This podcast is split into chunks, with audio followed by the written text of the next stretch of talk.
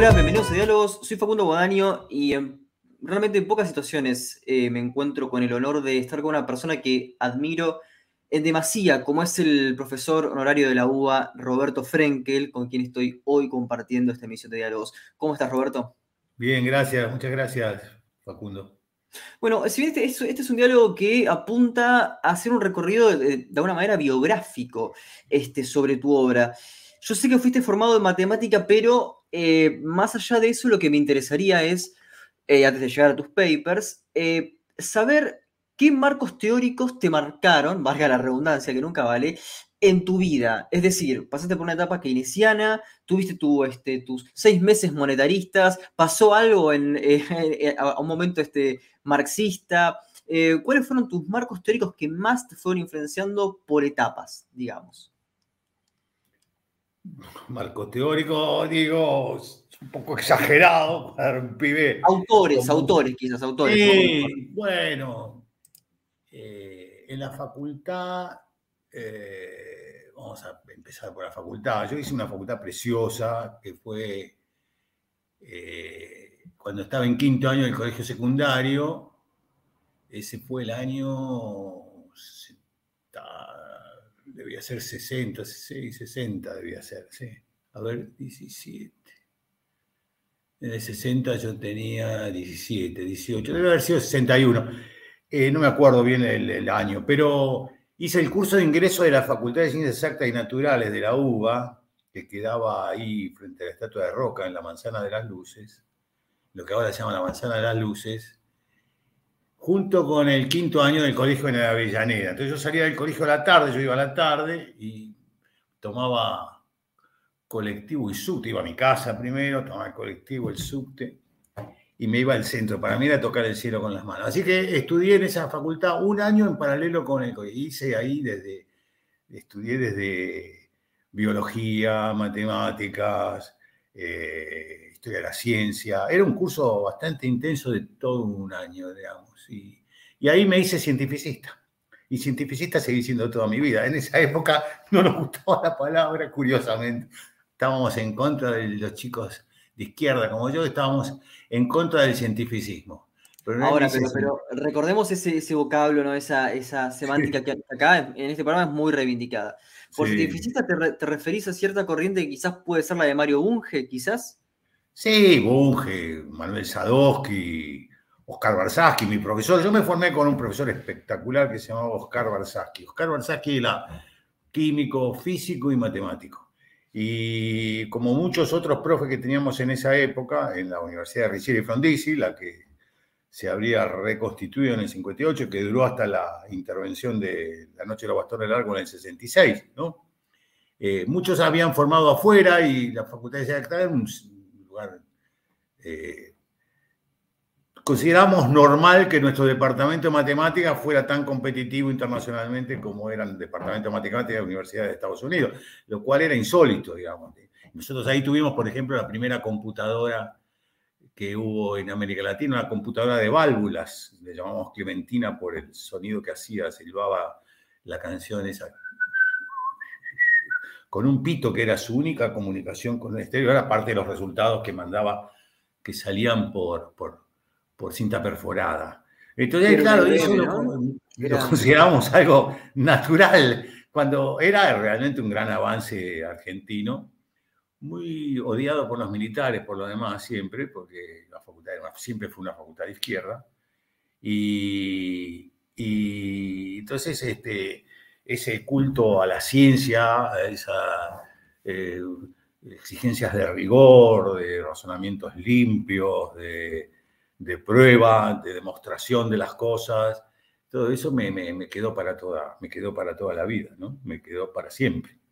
Y así que mi primera filosofía fue el, cientificismo, pese a que yo decía que no, que no, que probablemente pensando en algo más humanista, no sé, más, era un chico igual, digamos, Y luego, eh, ya pensando en en, lo que me estás preguntando ya como visión general. Bueno, luego ya me dediqué a la. Por ejemplo, estudié con, con, un prócer que se llamaba Babini. Babini es un historiador de la ciencia que ha escrito toneladas de libros sobre historia de la ciencia. Y hice un curso con él porque yo no tenía claro qué quería hacer. La matemática eh, que se enseñaba en la facultad era extraordinariamente abstracta, digamos, nosotros estábamos en fundamentos, lógica, y yo me gustaba algo más, algo más. Yo leía mucha literatura y era, eh, me pasé la vida leyendo, no había televisión cuando era chico y no, no hacíamos otra cosa que leer cuando, cuando no estábamos jugando o en el colegio o escuchando la radio, ¿no? Que era el, el medio que teníamos en casa. al igual que varios científicos, este, inclusive antropólogos como Franz Boas, este, tuviste la tensión entre el científico y el romántico. El, sí, sí, romántico fui siempre y sigo siendo, digamos. Mm, claro. romántico, romántico, romántico como la ideología del, del romanticismo. cuarto 19 en adelante, del siglo XIX en adelante. o sea, pues son nuestros maestros, ¿no? Mm. los románticos tanto en literatura como en música, como en ciencia, ¿no? O sea, Humboldt era un romántico, ¿no? Qué romántico, además revolucionario, gran, un, hombre de vanguardia realmente, el biólogo, geólogo. Bueno, y en esa facultad se estudiaba todo eso, digamos, geología, biología, eh, química. Yo era del Centro de Estudiantes de Física, Matemáticas y Meteorología, se llamaba mi centro de estudiantes. Todavía tengo el carnet afiliado al Centro de Estudiantes. Bueno, ya ahí me interesé, ¿no? Historia de la ciencia, por ejemplo, hice un trabajito sobre Arquímedes para... Eh, eh, eh, marxista el trabajito en el sentido que mostraba cómo Arquímedes se había adelantado al desarrollo de las fuerzas productivas y entonces había inventado el cálculo, Arquímedes inventó el cálculo para calcular volúmenes, por ejemplo, y, recién se aplicó eh, en el Renacimiento. O sea, y, quedó durante mucho tiempo el, trabajo creativo de Arquímedes, que en realidad es el inventor del cálculo, eh, olvidado, por, no reconocido por, por siglos, ¿no es cierto? Así que Arquímedes y la filosofía de la ciencia. Y después ya me empecé a interesar más en las matemáticas aplicadas, hice estadísticas, varias estadísticas, econometría y eso, y, después economía. Y me formé en economía ahí en la facultad, y ahí conocí a Barsaski, que era, eh, era, dirigía un, grupo de modelos matemáticos en el Instituto del Cálculo de la UBA, que teníamos la, la computadora esa, la Clementina, que ocupaba media manzana y había que refrigerarla porque era de válvulas, no era de transistores. Entonces ahí ya me impregné más de, la cuestiones, de las cuestiones económicas.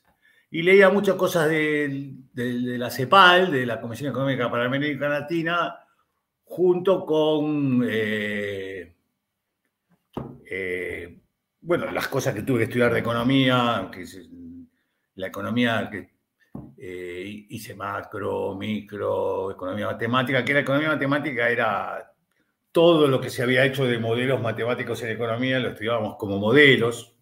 La verdad que debo decir que en esa época mucho de economía no entendía, era un chico, pero me dedicaba a, trabajar en los modelos de simulación que hacíamos en la, en la facultad y después seguía haciendo en Venezuela cuando me fui después de la noche de los bastones largos. Barsaski me invitó a irme a Venezuela con un equipo. Él se había ido antes de la noche de los bastones largos y ahí entonces mi filosofía era, digamos, cientificismo keynesiano o sea, por decirlo de, de esa manera. Y eso continuó siendo, digamos, la base, mi base filosófica el resto de mi vida, ¿no? Tengo una gran admiración por, por Keynes, ¿no? Una gran admiración por Keynes como intelectual. Yo era matemático, economista, un lógico, un, gran creador, una mente eh, brillante, como se dice ahora.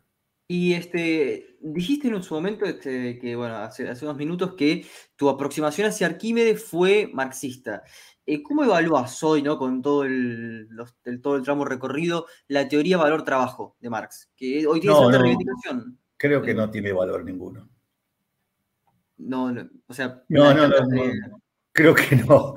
No, nunca, la, nunca, nunca lo tomé en serio esa parte. Me, interesa el, me interesaba el, Siempre me interesó el Marx antropólogo, el Marx sociólogo, el Marx historiador, el Marx político también, porque yo era de izquierda, pero no el Marx económico. El, Marx económico, eh, salvo, bueno, la parte antropológica, digamos, de los modos de producción y todo, pero eso eh, luego, luego, porque nunca estudié el capital ni, dediqué tiempo a eso, a la hermenéutica del marxismo, pero luego aprecié algunas cosas de economía que Marx había hecho cuando estudié Kaleski, ¿no? cuando Kaleski y Robinson, que entonces si juntaban cosas que, que yo no había percibido en Marx, que ni sabía de Marx porque eh, no sabía suficiente economía para entender de qué se estaba hablando, básicamente. Porque era, no, después cuando supe más, entendí más, entonces aprecié que Marx sí había hecho algunas cosas y aportes interesantes que estaban recuperados por macroeconomistas como Kaleski, ¿no? Claro, claro, es todo un proceso de, formación, digamos, este, que, bueno, que tiene sus, este, sus vicisitudes, ¿no? Uno va aprendiendo también en el, en el camino y más en ese momento cuando quizás no había tanta disponibilidad como hoy podemos creer, ¿no? De, libros y papers, ¿no? claro, no había nada, no teníamos. Primero que había computadora, pero para hacer cuentas, o sea, para hacer cálculos. Era una forma rápida de hacer cálculos, nada más que eso en aquel momento. Hoy es, el medio de comunicación principal, ¿no es cierto? Y a través de Internet ha cambiado el mundo, ¿no?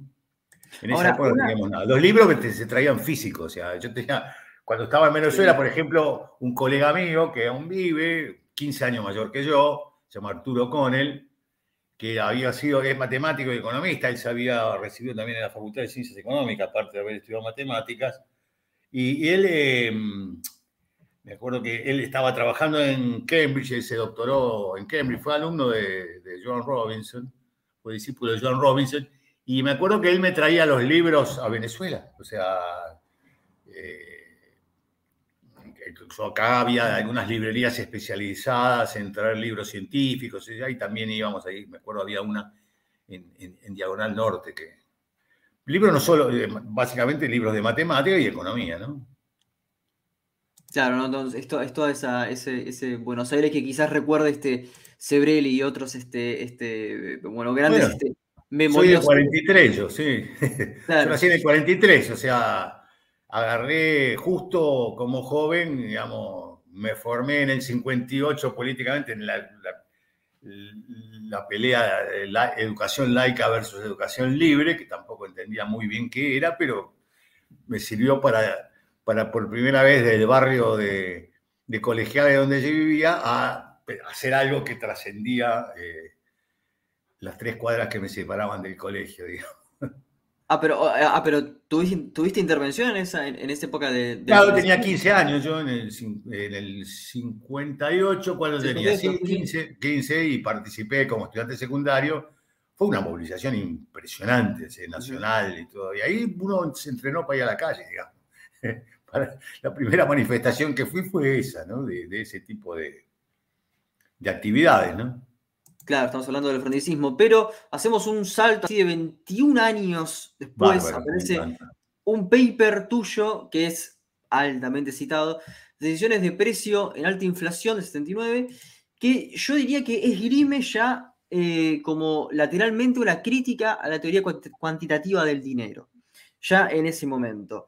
Em, creo que si mi apreciación es correcta, ¿cuáles son las críticas y ya, digamos, casi a, bueno, 45 años casi de ese texto, este, ¿cómo este, evaluás a esa aproximación, la teoría cuantitativa del dinero después de la reivindicación de Friedman y otros desde los 70 en adelante?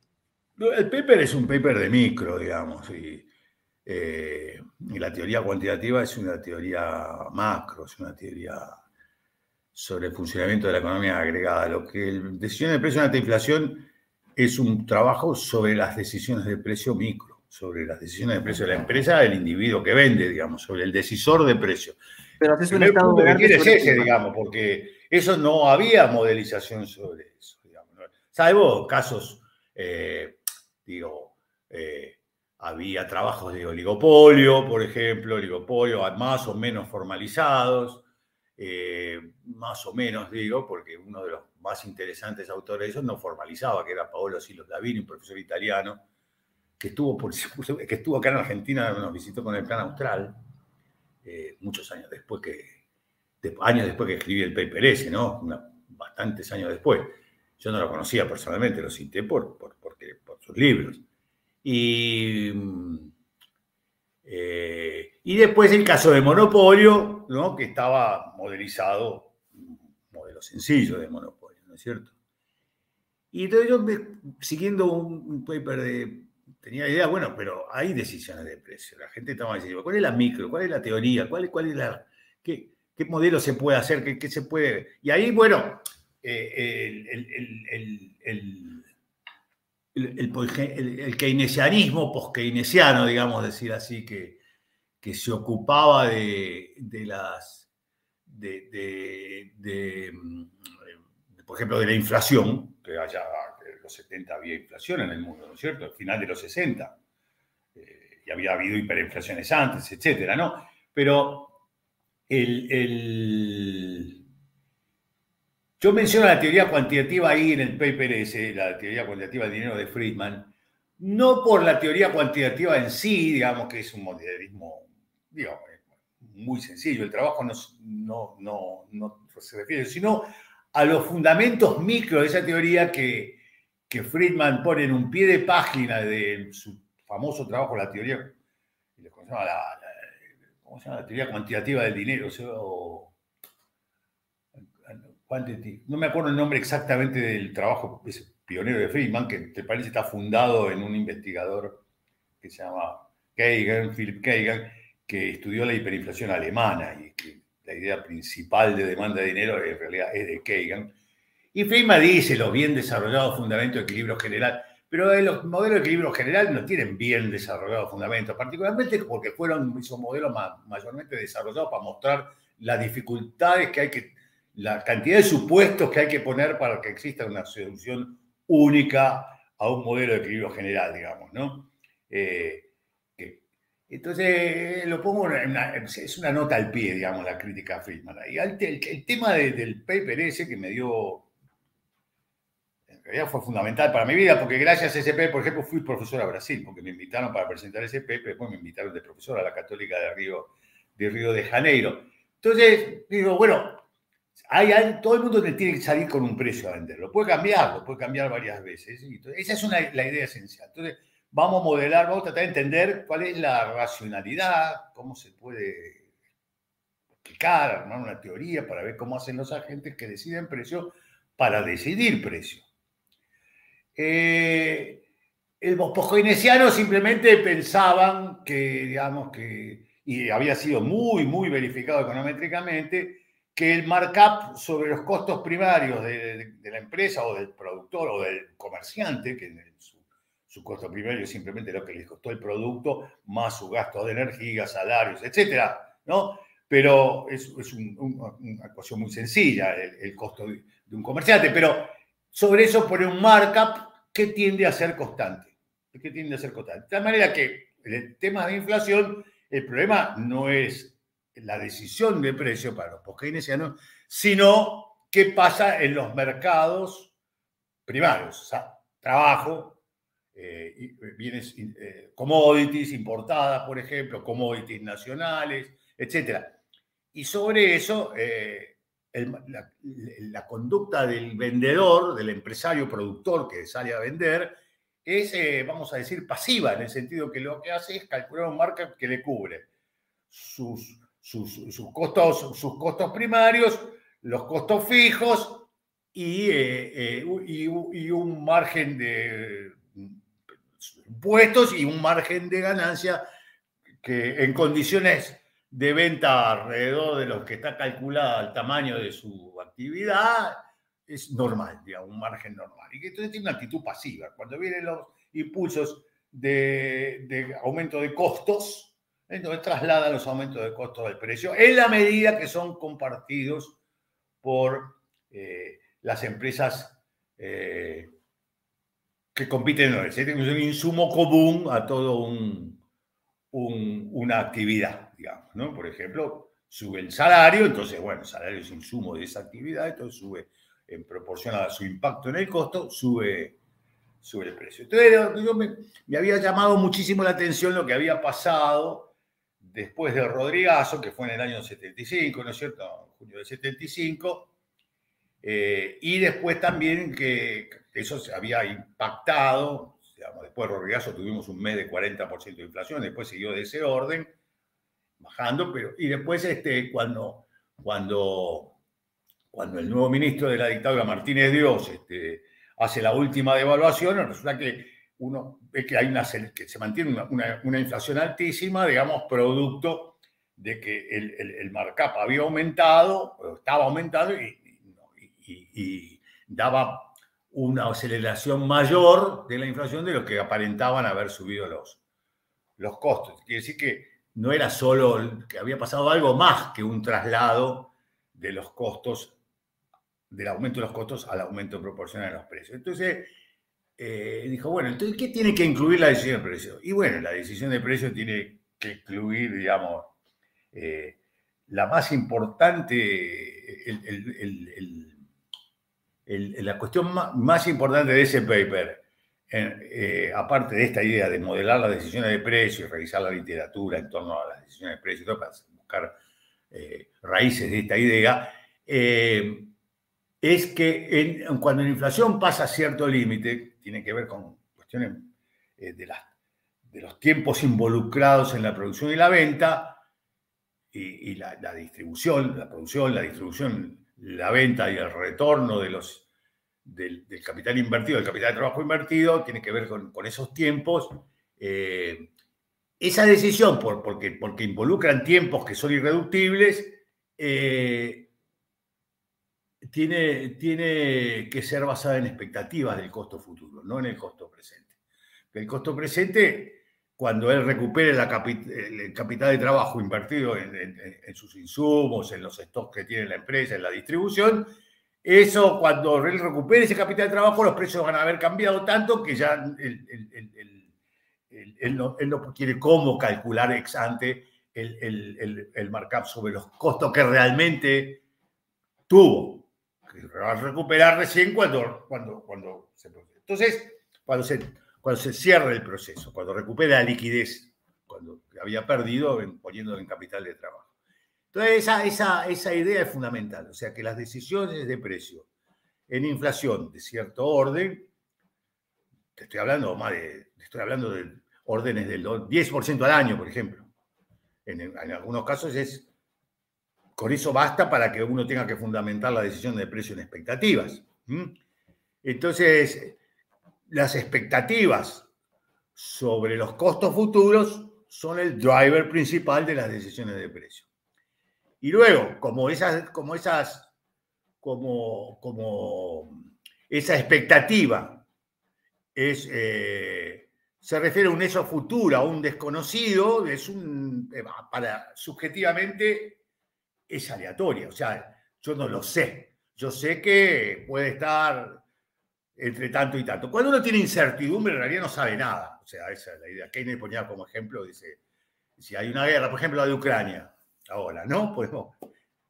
Eh, bueno, no hay forma racional de calcular cuánto puede terminar esta guerra. O sea, respecto al fin de la guerra de Ucrania, simplemente tenemos incertidumbre. No sabemos cuándo puede terminar. No sé, no, puede terminar más antes, puede terminar después, pero saber, no sabemos. Ni tampoco tenemos eh, una sucesión de guerras en el pasado por la cual podemos calcular la probabilidad de que esta guerra termine en tanto tiempo.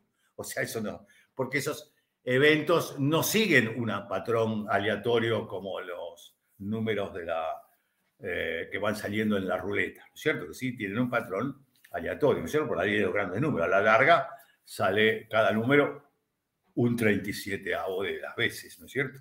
Exacto. En el caso de las guerras, no sabemos. Entonces, eso es un ejemplo de incertidumbre. Entonces, yo para resolver ese tema, justamente hace los cálculos más complicados, en lugar de suponer que las expectativas tienen una distribución normal, porque realmente.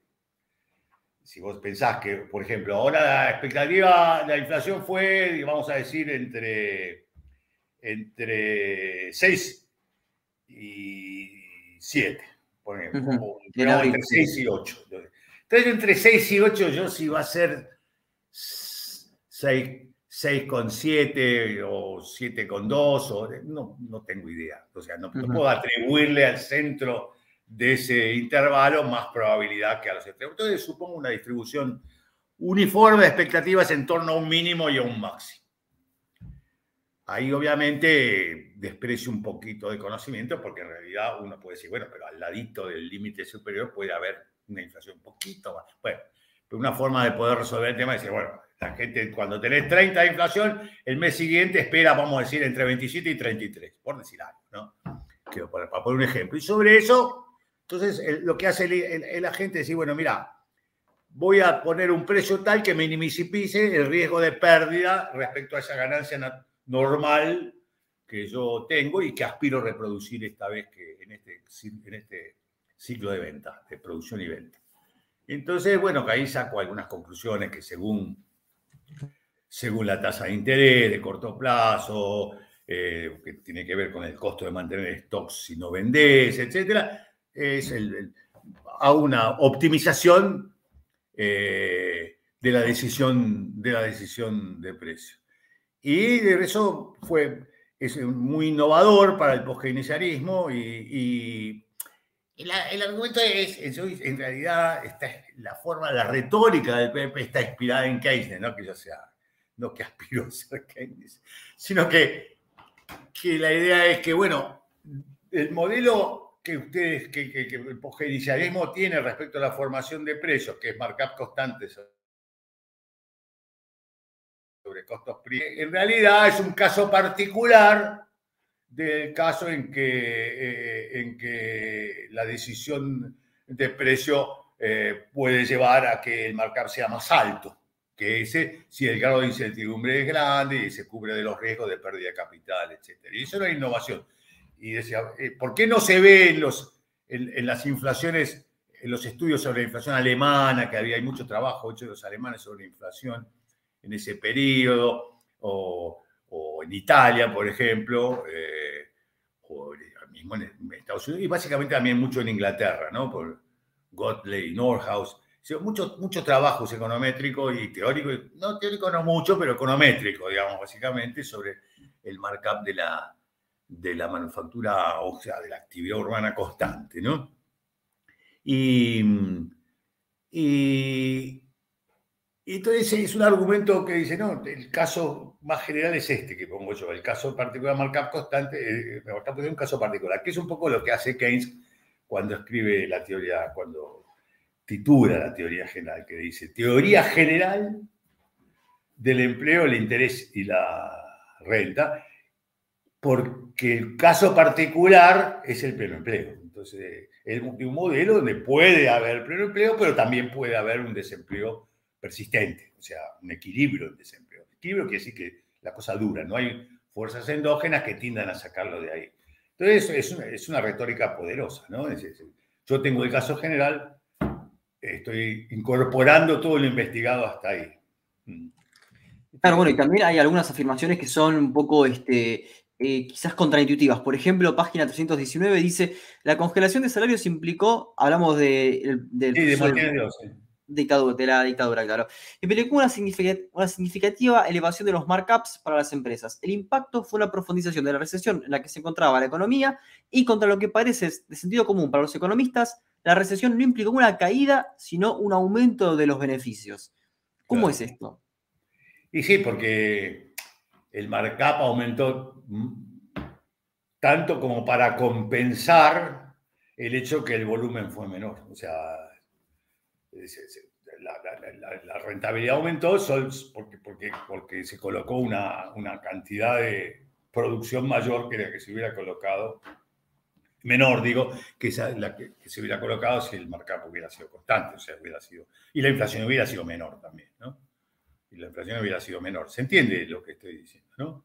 O sea, eh, eh, o sea, que hubo un episodio parecido con, hay un paper que escribí ahora, muchos años después, no ahora, que escribí mm, muchos años después de ese, eh, eh, se llama eh, La inflación argentina en los años 2000, que es un trabajo econométrico sobre el IPC en, los 2000, usando datos que me proveyó Ecolatina, que lo tomaba una consultora privada que se llama Toma Datos. En fin, sustituye a, los datos del INDEC entre el 2006 y el, y el 2017, ¿no es cierto? Que fue cuando se recompuso eh, el, el, INDEC, ¿no? Los datos empezaron a truchar en enero del, del 2007, ¿verdad? Creo que sí. 2007, sí, sí, sí, En enero de 2007, ahí Guillermo Moreno intervino eh, el INDEC, digamos, Kirchner estaba todavía, lo nombró Guillermo Moreno secretario de Comercio, una locura, pero hemos visto tantas, digamos, después de tenerlo a López Rega de, de ministro y a Isabelita de presidente, ¿no? Y para no hablar de la dictadura, ¿no? Pero eh, que nombrara a intervenir el INDEC fue una de las locuras de este, este país. bueno, en ese modelo, en ese modelo muestro que justamente la gran devaluación que siguió a la, a la crisis de la convertibilidad en diciembre del, del 2001, eh, Hubo un aumento de markup semejante al que hubo después de, después de Rodrigazo y que consolidó con Martínez de Oz, ¿no? El markup más alto. Y hubo un aumento de markup. Pero curiosamente, curiosamente quiero decir, no, es una cosa que descubrí ahí trabajando eso, el, markup luego, como los salarios no se indexaron y la economía no se indexó, fue un shock una, por una vez, once and for all, no, no, se, no, se, no se espiralizó, ¿no? como suelen decir algunos, no se, básicamente el mercado de trabajo no indexó y la economía en general no, no indexó a ese shock inflacionario.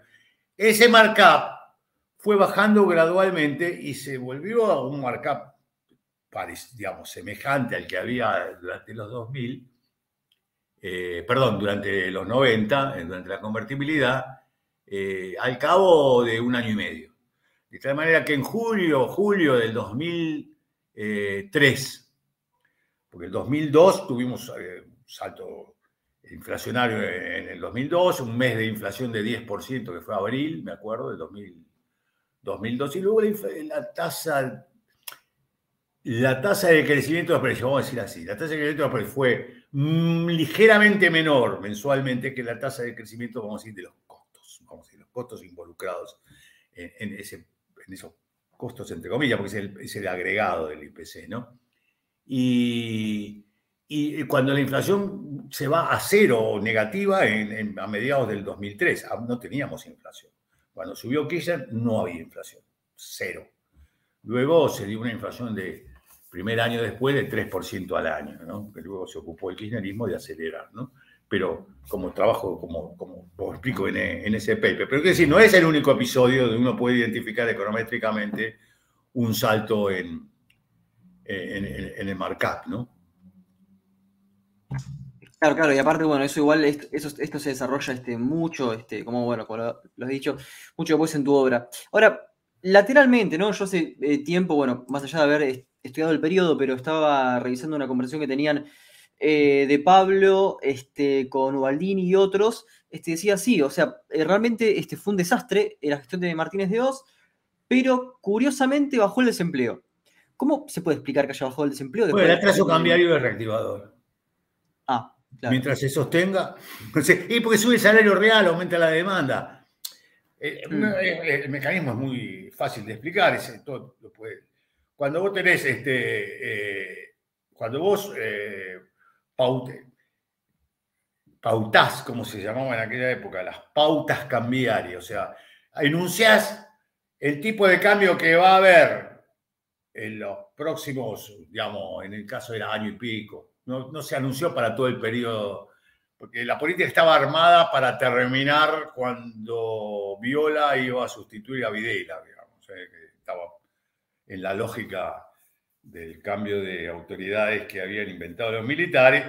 Entonces se había hecho una, una pautas cambiarias, una tablita de evolución del tipo de cambio publicada, que no llegaba hasta marzo del 81, pero luego se fue extendiendo hasta llegar a marzo del 82, la cual se supone llegaba a cero, con inflación cero, como había, eh, con tipo de cambio cero, digamos, pero suponía que eso iba a dar cero de evaluación, quiero decir, tipo de cambio constante, sin, se, iba a ir devaluando gradualmente cada vez menos hasta que en marzo del 81 se devaluaba cero, o sea, el tipo de cambio. Cosa que habían hecho los chilenos, por eso los chilenos ya en el 79 tenían tipo de cambio fijo, porque ellos empezaron la pauta cambiaria y la tablita de anuncio del tipo de cambio eh, antes que nosotros. Ellos lo inventaron, eso, eso lo empezaron a hacer en Chile y acá lo copiamos, ¿no? Hicimos lo mismo que se hizo allá. Allá se hizo con la supervisión directa de la gente de Chicago, estuvo Friedman y, y otros, como la Shastat y otra gente de Chicago que fue a, asesorar también. Después se pegó un gran volantazo con la crisis de deuda, ¿no? que también es analizado en uno de tus papers. Sí, sí, no, bueno, eso dedicamos mucho tiempo a, ese tema. No, pero lo que quiero decir es que cuando uno bauta el tipo de cambio por debajo de la inflación, la inflación tiende a desacelerarse. Por eso lo hacen todos los gobiernos. O sea, a mí la gran decepción mía con el gobierno de Macri que hicieron exactamente lo mismo que los populistas.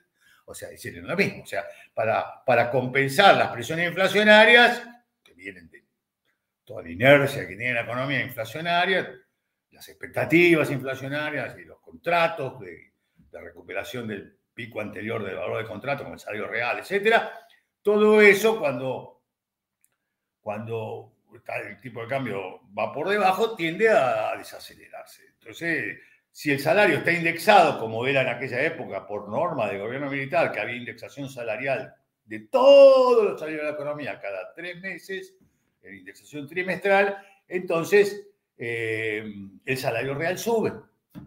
El salario real sube. Me acuerdo que Guido Itela, que estaba en Inglaterra en esa época, Guido Itela lo llamaba el populismo conservador, digamos, derecha, porque lo que hacía era una política populista de trazar el tipo de cambio respecto a la inflación, eso permite que suben los salarios indexados, eso da reactivación, o sea, eso da eh, aumento del consumo, aumento de la demanda, aumento de las importaciones, eh, etcétera, ¿no? Mm. Bueno, a mí, eh, a ver, sé, que es una discusión un poco más este, conceptual o casi epistemológica, ¿no? Pero es preciso, ¿no? Y ya dejando los, los 70, denominar con el mote de neoliberal a la dictadura, entendiendo todos estos controles de neoliberal la dictadura? ¿Qué es neoliberal? Sí, es una pavada, digamos. Eh. Mm. Digo, es una de esas cosas que más bien periodística que científica, digamos. Es neoliberal. la dictadura es una dictadura fascista, nazi, qué sé yo cómo llamarla, pero no neoliberal. neoliberal. Neoliberal, eh, bueno, era, ellos te, yo he escrito, no, no, preferir a los fundamentos mm, y al trabajo más formales, modelísticos, econométricos sobre estos temas para tener más potencia, ¿no es cierto? Eh, explicativa y narrativa. Eh, el, eh, Escribí sobre las dictaduras chilena y argentina, una cosa comparativa. No son muchas páginas. Eh, no la publiqué nunca. Estaba publicado en la Católica de Río de Janeiro como documento de trabajo.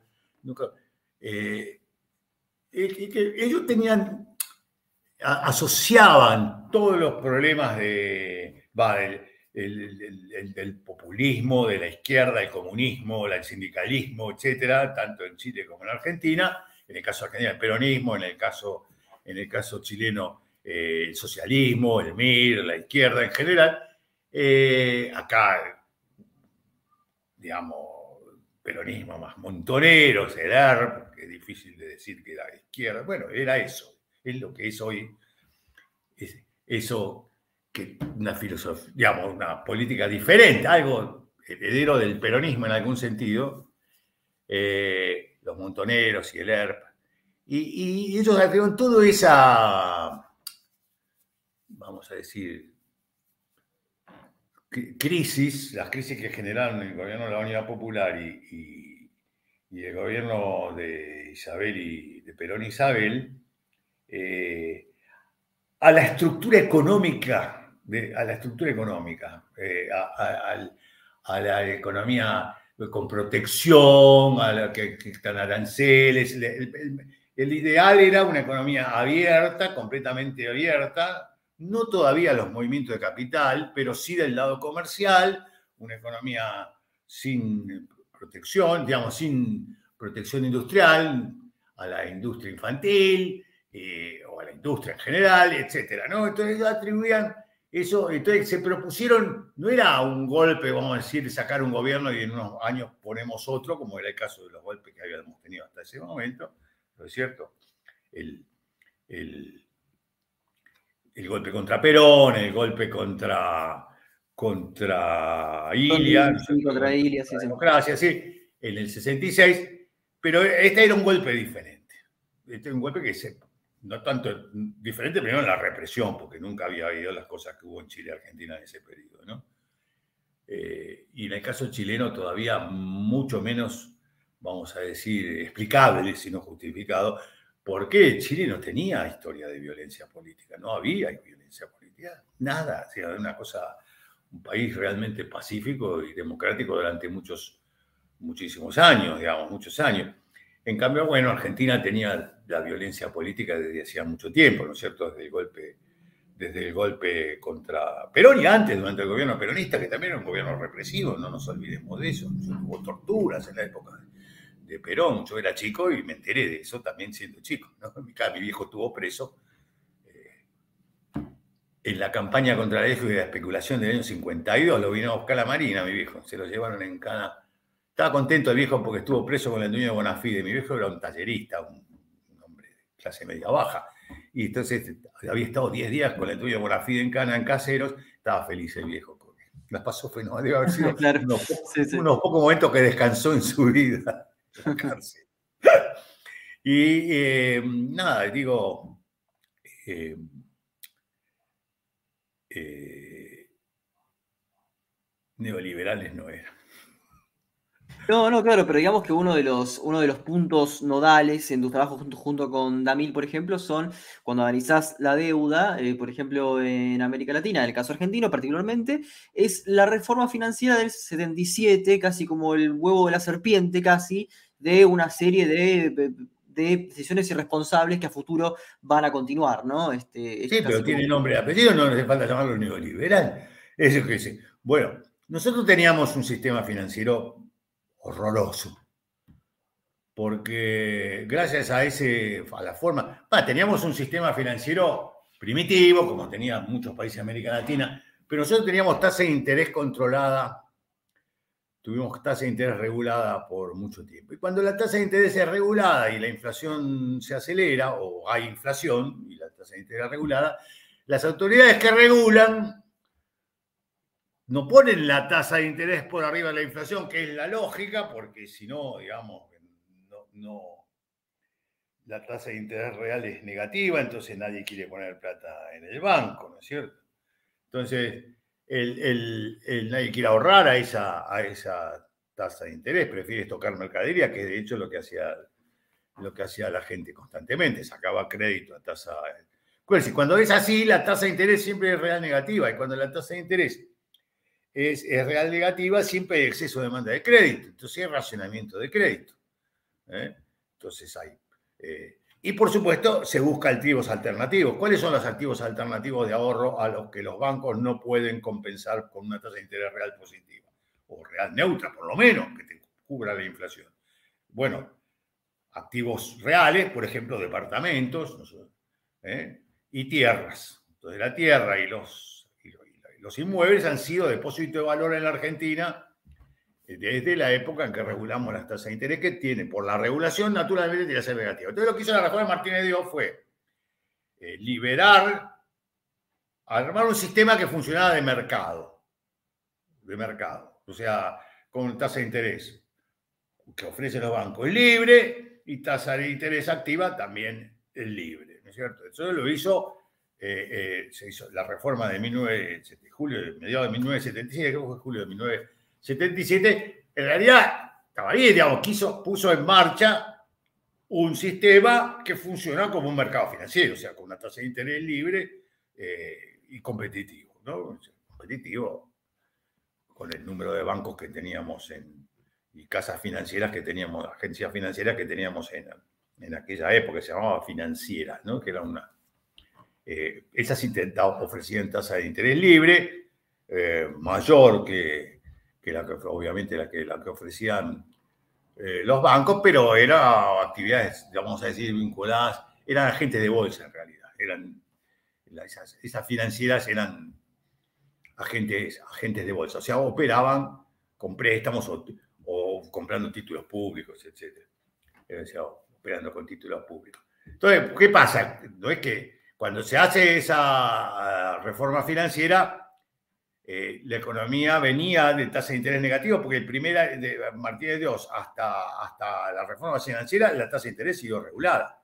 Básicamente, la campaña famosa, la campaña donde se introdujo la, segundo año que se introducía la soja, ¿no? Donde se introdujo la soja en la época de Martínez Dios, en el año 77, el verano 76-77, eh, toda la financió el Banco Nación con eh, tasa de interés eh, controlada, real negativa. Entonces, en esa época todavía el tipo de cambio estaba alto, ¿no? Que había quedado alto y, lo siguieron indexando después de que asumió Martínez Dios, había quedado alto y entonces eh, se consideraba el sector la vía maestra, Martínez hablaba de eso, la vía maestra, la vía maestra del desarrollo argentino, y entonces, bueno, las empresas en general estaban muy endeudadas a corto plazo con los bancos porque lo que hacían es bueno, en el caso del sector agropecuario, financiar toda la actividad productiva y en el caso de la industria, por ejemplo, estoquear insumos, estoquear productos finales, porque todo daba más que lo que costaba el crédito. Entonces, eh, cuando se libera la tasa de interés, la tasa de interés se pega un salto enorme, va, se hace real positiva y eso genera una recesión. Eso genera una recesión por la combinación de un alto endeudamiento con un shock de tasa de interés que fue fuerte. Eso generó una recesión sin afectar significativamente la inflación, como mostré econométricamente después, ¿no? O sea, la inflación no se inmutó. Ahí viene la tesis de Caballo, que es la tesis de doctorado de Caballo, interesante, que se llama Los efectos recesivos inflacionarios de las políticas monetaristas de estabilización, la tesis de Caballo. Y él tiene una idea que está equivocada, pero original, eh, pero equivocada, como empíricamente, si no se verifica que es que cuando sube la tasa de interés, eso tiende a empujar los precios hacia arriba por el lado de los costos. Por eso eh, eh, algunos lo llaman la teoría de Cavallo Patman, porque Patman era un, legislador americano que también tenía, había dicho eso, digamos, que el aumento de la tasa de interés genera aumento de precios. Y eso no se verifica no se verificó. Y ahí explico por qué. Bueno, en, en alguno de, por ejemplo, yo trabajé ese tema econométricamente bien, saqué un premio en ese paper, con ese paper que se llama, em, es un paper económico que se llama eh, La dinámica de los precios industriales. Y em, publiqué en una revista brasileña, y me di un premio por, porque imagínense, es interesante mencionar cómo laburábamos en esa época. Nosotros teníamos, en, sedes, habíamos comprado Adolfo Canitró, que fue mi socio en sedes durante ocho años, hombre, era... Eh, eh, porque me, dio el pie a la entrada a la Academia Argentina cuando yo volví de, de Chile en el avión de la Fuerza Aérea trabajé tres años en CFI y hice algunos trabajos que a Caritró le gustaron y que Caritró me presentó. Yo me había ido como un pibe estudiante de matemática y terminé volviendo acá como un economista que había trabajado de gobierno de la Unidad Popular y no conocía a nadie. Entonces Adolfo, eh, entré antes que Adolfo, después entró Adolfo, al cual yo había conocido antes, y entonces este, eh, Adolfo y yo compramos una Radio Shack. La verdad no teníamos idea, compramos una máquina que no. Pero no tenían software, nada, no había software. Entonces, eh, un, Luis Acosta, un, estadístico tucumano que había estado cuatro años preso, pobrecito, eh, y salvó la vida por mucha suerte, eh, hacía el software, digamos.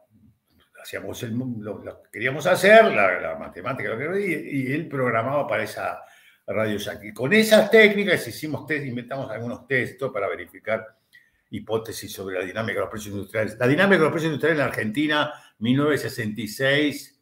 82. ¿Cuánto? ¿Cómo es? 66, 82. Sí, sí. Ese paper, bueno, ese paper eh, lo hicimos con una radio Jack muy caserito. Los software lo hacíamos nosotros. Incluso el programa que hizo el gordo Acosta Luis eh, se, llamaba originalmente Reglimul, regresión múltiple. pero ah, podíamos, hemos programado algunos test más, eh, más complejos que lo que habitualmente se hacen sobre los parámetros, etcétera no, lo hacíamos ahí, lo hacíamos con la, artesanalmente. Se trabajaba así, ¿no? Y antes de eso, con, antes de la compu, a máquina, con la máquina de calcular. Sí. Yo, por ejemplo, conocí a Surruil, era un pibe también. Juan era, pues, falleció el año pasado. Juan era eh, un año y pico, dos años mayor que yo. Y, y él trabajaba desde chico en el CONADE, se llama, el Consejo Nacional de Desarrollo, que era un centro donde hubo mucha gente técnica. Ahí también estuvo Canitró y estuvo mucha gente después estuvo eh, de la DITELA, del Instituto DITELA en ese momento. Y, ellos los conocimos porque el CONADE le pidió al, Instituto del Cálculo que le hiciera las regresiones que ellos querían hacer sobre... y como yo era asistente de econometría en ese grupo, las regresiones las hacía yo, y ahí lo conocía Juan.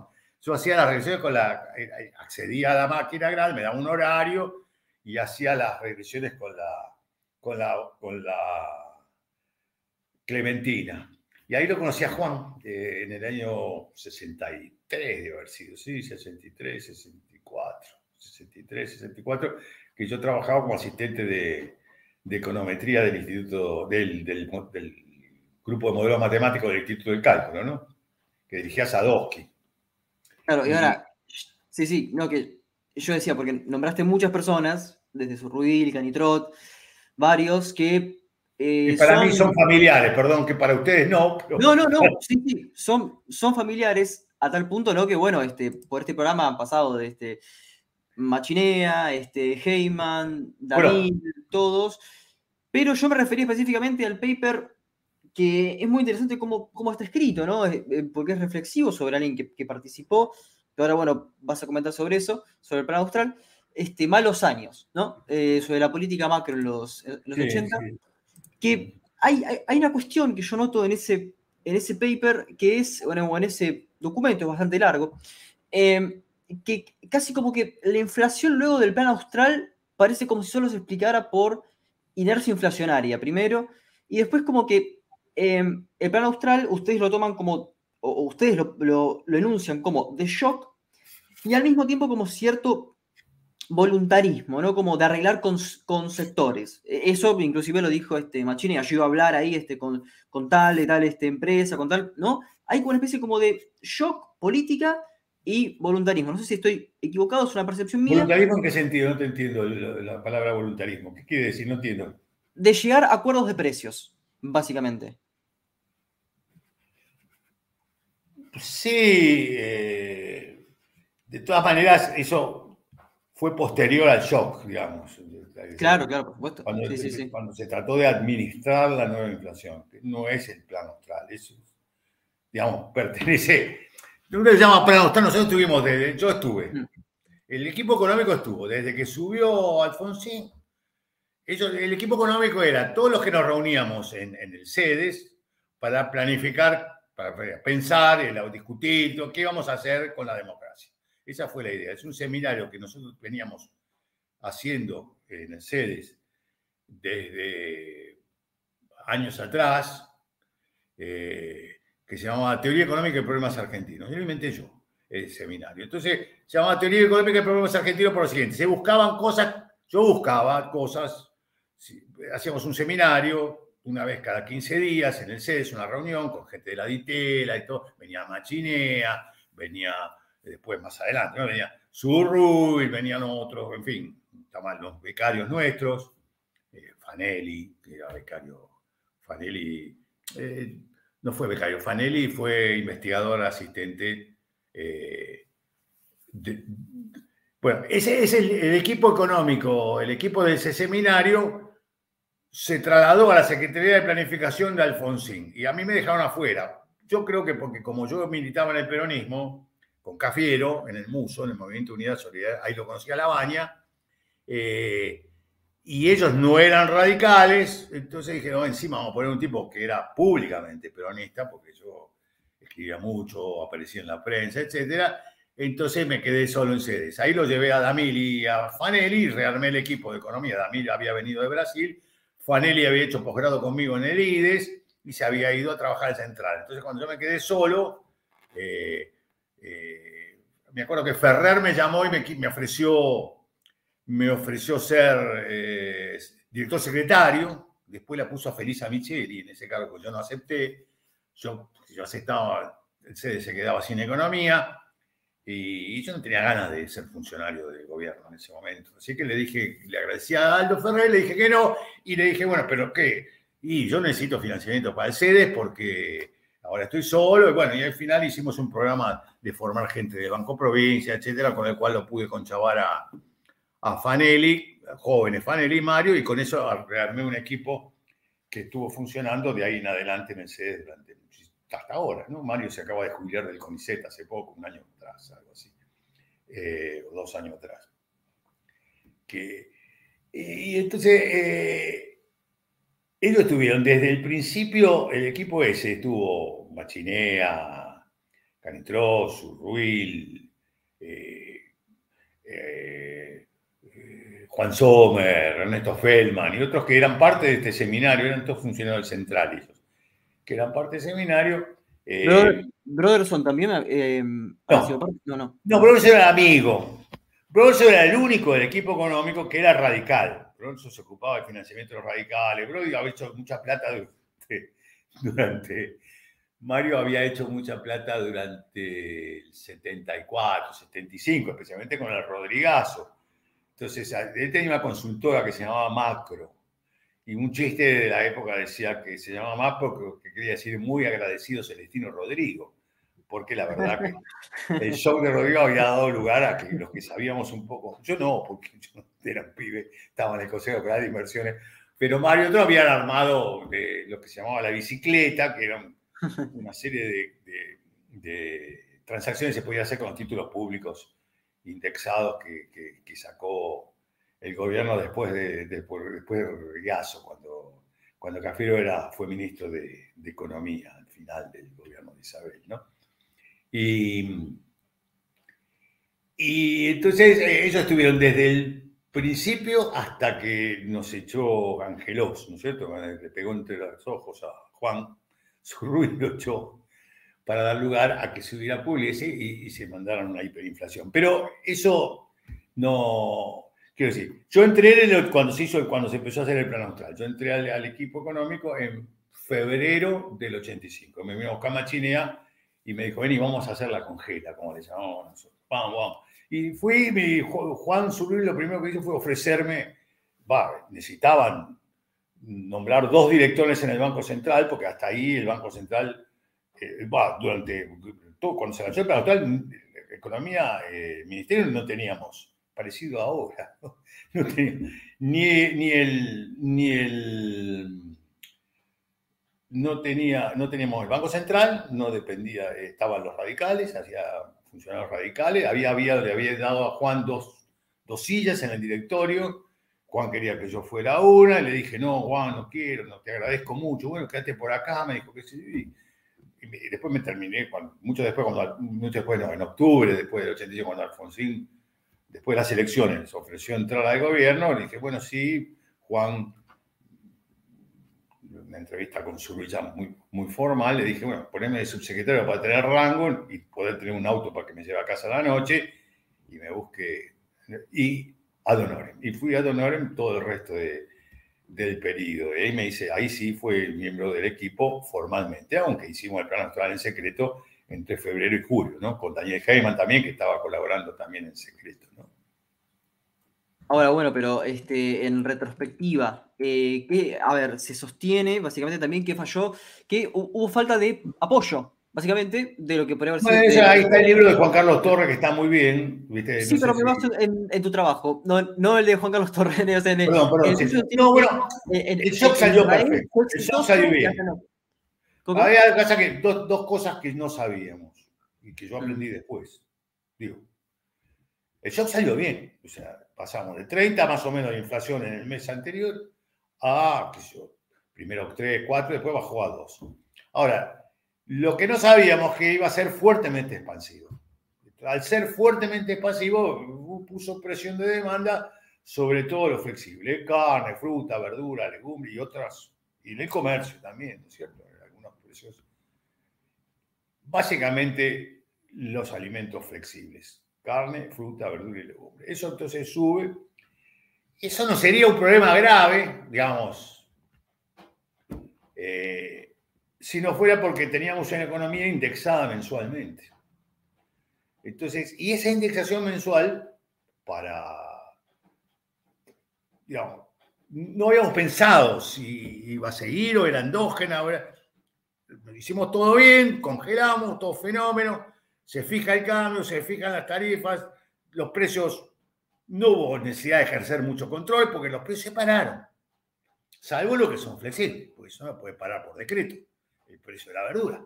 Eso no, no se puede dominar, sino Feletti como se desesperaba con esto. ¿no? Y entonces, eh, claro, un 2 indexado mensualmente ya te pone un piso de cuánto, 25, 30 la inflación anual. O sea, ¿no?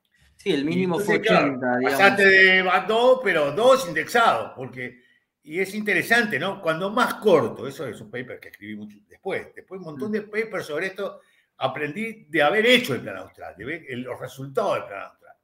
Entonces, bueno, el tema este de la indexación eh, eh, es, lo que da la inercia, ¿no es cierto? Aunque no sea formal la indexación. De hecho, la gente trata de recuperar el pico de su ingreso real previo. Entonces mira para atrás y ajusta por la inflación pasada. Justamente, la idea del plan austral está basada en esta idea de que está en decisión de precio de alta inflación. ¿Por qué es posible hacerlo? Porque en realidad los precios se deciden por expectativa. Entonces, si uno consigue que dejen de mirar para atrás y miren para adelante, uno puede bajar la inflación muy alta a cero. Esa era esencialmente la idea. Estaba la idea, el germen en decisiones de precio de alta inflación como de germen teórico, digamos. Pero ahí, digamos, se podía hacer. Mi gran mérito fue convencer a Machinea, porque yo digamos, de, todo, de los economistas yo era el más rarito de ahí, porque yo había estudiado matemáticas, en cambio Machina era de la UCA, había hecho el doctorado afuera, todo by the book. Entonces Machina se convenció y con eso todo el resto de los, entre mis argumentos y los de Machi, se convenció todo el mundo y lo hicimos. Más, o menos convencido, porque Adolfo, por ejemplo, nunca, nunca estaba convencido. ¿Por qué cero? Decía Juan, Adolfo, digo. No, Juan sí, Juan estuvo convencido. Y dio bien, digamos. Dio bien en el sentido que el shock dio lo que esperábamos del shock. Ahora, después, el efecto expansivo fuerte que tuvo el plan austral fue muy reactivador. ¿Por qué fue muy reactivador? Y porque con 30% de inflación, el impuesto inflacionario es 10% del producto. No lo voy a explicar acá, pero es así. Se lo expliqué a Tobin en Buenos Aires. Como, como gentileza a la Embajada de Estados Unidos, me acuerdo cuando hicimos el plan como dio bien y era muy festejado, recibimos laudo, de, digamos, de cosas laudatorias de, mucha gente, todo el mundo, vino Silos Lavini, y vino Tobin, lo trajo a la Embajada Americana. Y yo fui una cena con Tobin, que no teníamos mucho tiempo de nada, ¿viste? estábamos como locos, pero fuimos yo, Ernesto Feldman, a, cenar con Tobin a la embajada. Ojalá le hubiéramos dado más bola, porque la verdad, mucha oportunidad de hablar con, con esa mente, eh, con esa persona extraordinaria que fue James Tobin. Y me acuerdo que cuando yo le expliqué sobre una servilleta en la cena de la embajada, como, en fin, como la base monetaria que tenía, un 3% del producto, era de base monetaria, y 30% de inflación mensual, vos tenías, de hecho, 10% del producto anual de impuesto inflacionario. Cuando vos bajás a cero la inflación, a uno, a dos, qué sé yo, eso es ingreso, que antes la gente perdía. Porque lo que cobra ahora le vale todo el mes, no le valía. Porque con 30 perdés a, mitad del mes ya perdiste 15% y a fin de mes ya perdiste 30% de lo que te pagaron al principio de mes. Entonces, todo lo que no gastás al principio va perdiendo muy rápidamente. A 1% diario va perdiendo muy rápidamente capacidad adquisitiva. Eso se llama impuesto inflacionario, ¿no es cierto? Y, y, lo pagan los más pobres, obviamente, porque son los que tienen cash, ¿no es cierto? Otros tienen depósitos indexados, o las empresas también, ¿no? El comercio, todo lo que tienen caja, especialmente ahora que se usa, ah, en aquel momento que se usaba mucho efectivo. Entonces, eh, eso fue muy expansivo. Sumado a la indexación nos dio esa Entonces, bueno, eh, lo demás es administrar la inflación. Eh, después que lo hicimos, dio bien, al año y medio. Yo escribí con Fanelli un paper, el plan austral, un año y medio después. Entonces, anduvo bien, anduvo bien, etcétera.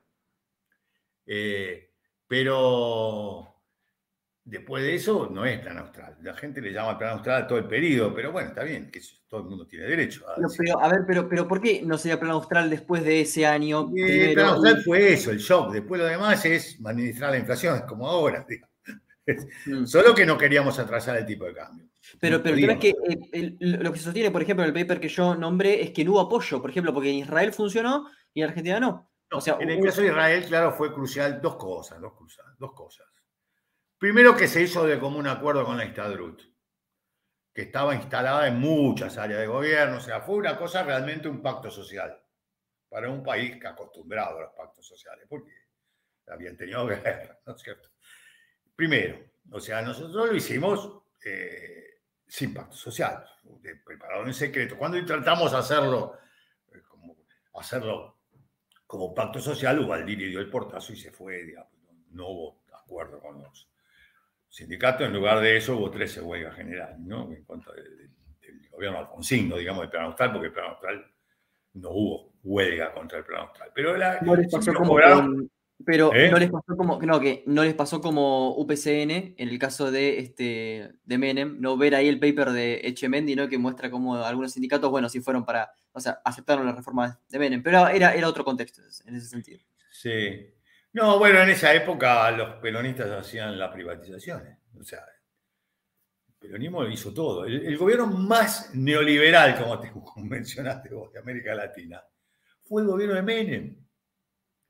El gobierno de Menem fue el más extremo Washington Consensus, o sea, que no era el consenso de Washington, digamos, sino el consenso del Banco Mundial, digamos, el shock que recomendaba en el 91 el Banco Mundial. Nosotros con Fanny hemos escrito, y, Lance Taylor, tenemos un paper que, no, que me, costó mucho, porque gané muchos enemigos, especialmente en los organismos internacionales, en el Banco Mundial y, el Fondo, que, que es sobre el, el, informe del Banco Mundial de 1991, que eso es realmente, eso es realmente el neoliberalismo, el neoliberalismo el, consenso de Washington, no el libro de, Williamson, pobre eh, nunca tuvo mala intención con la idea de...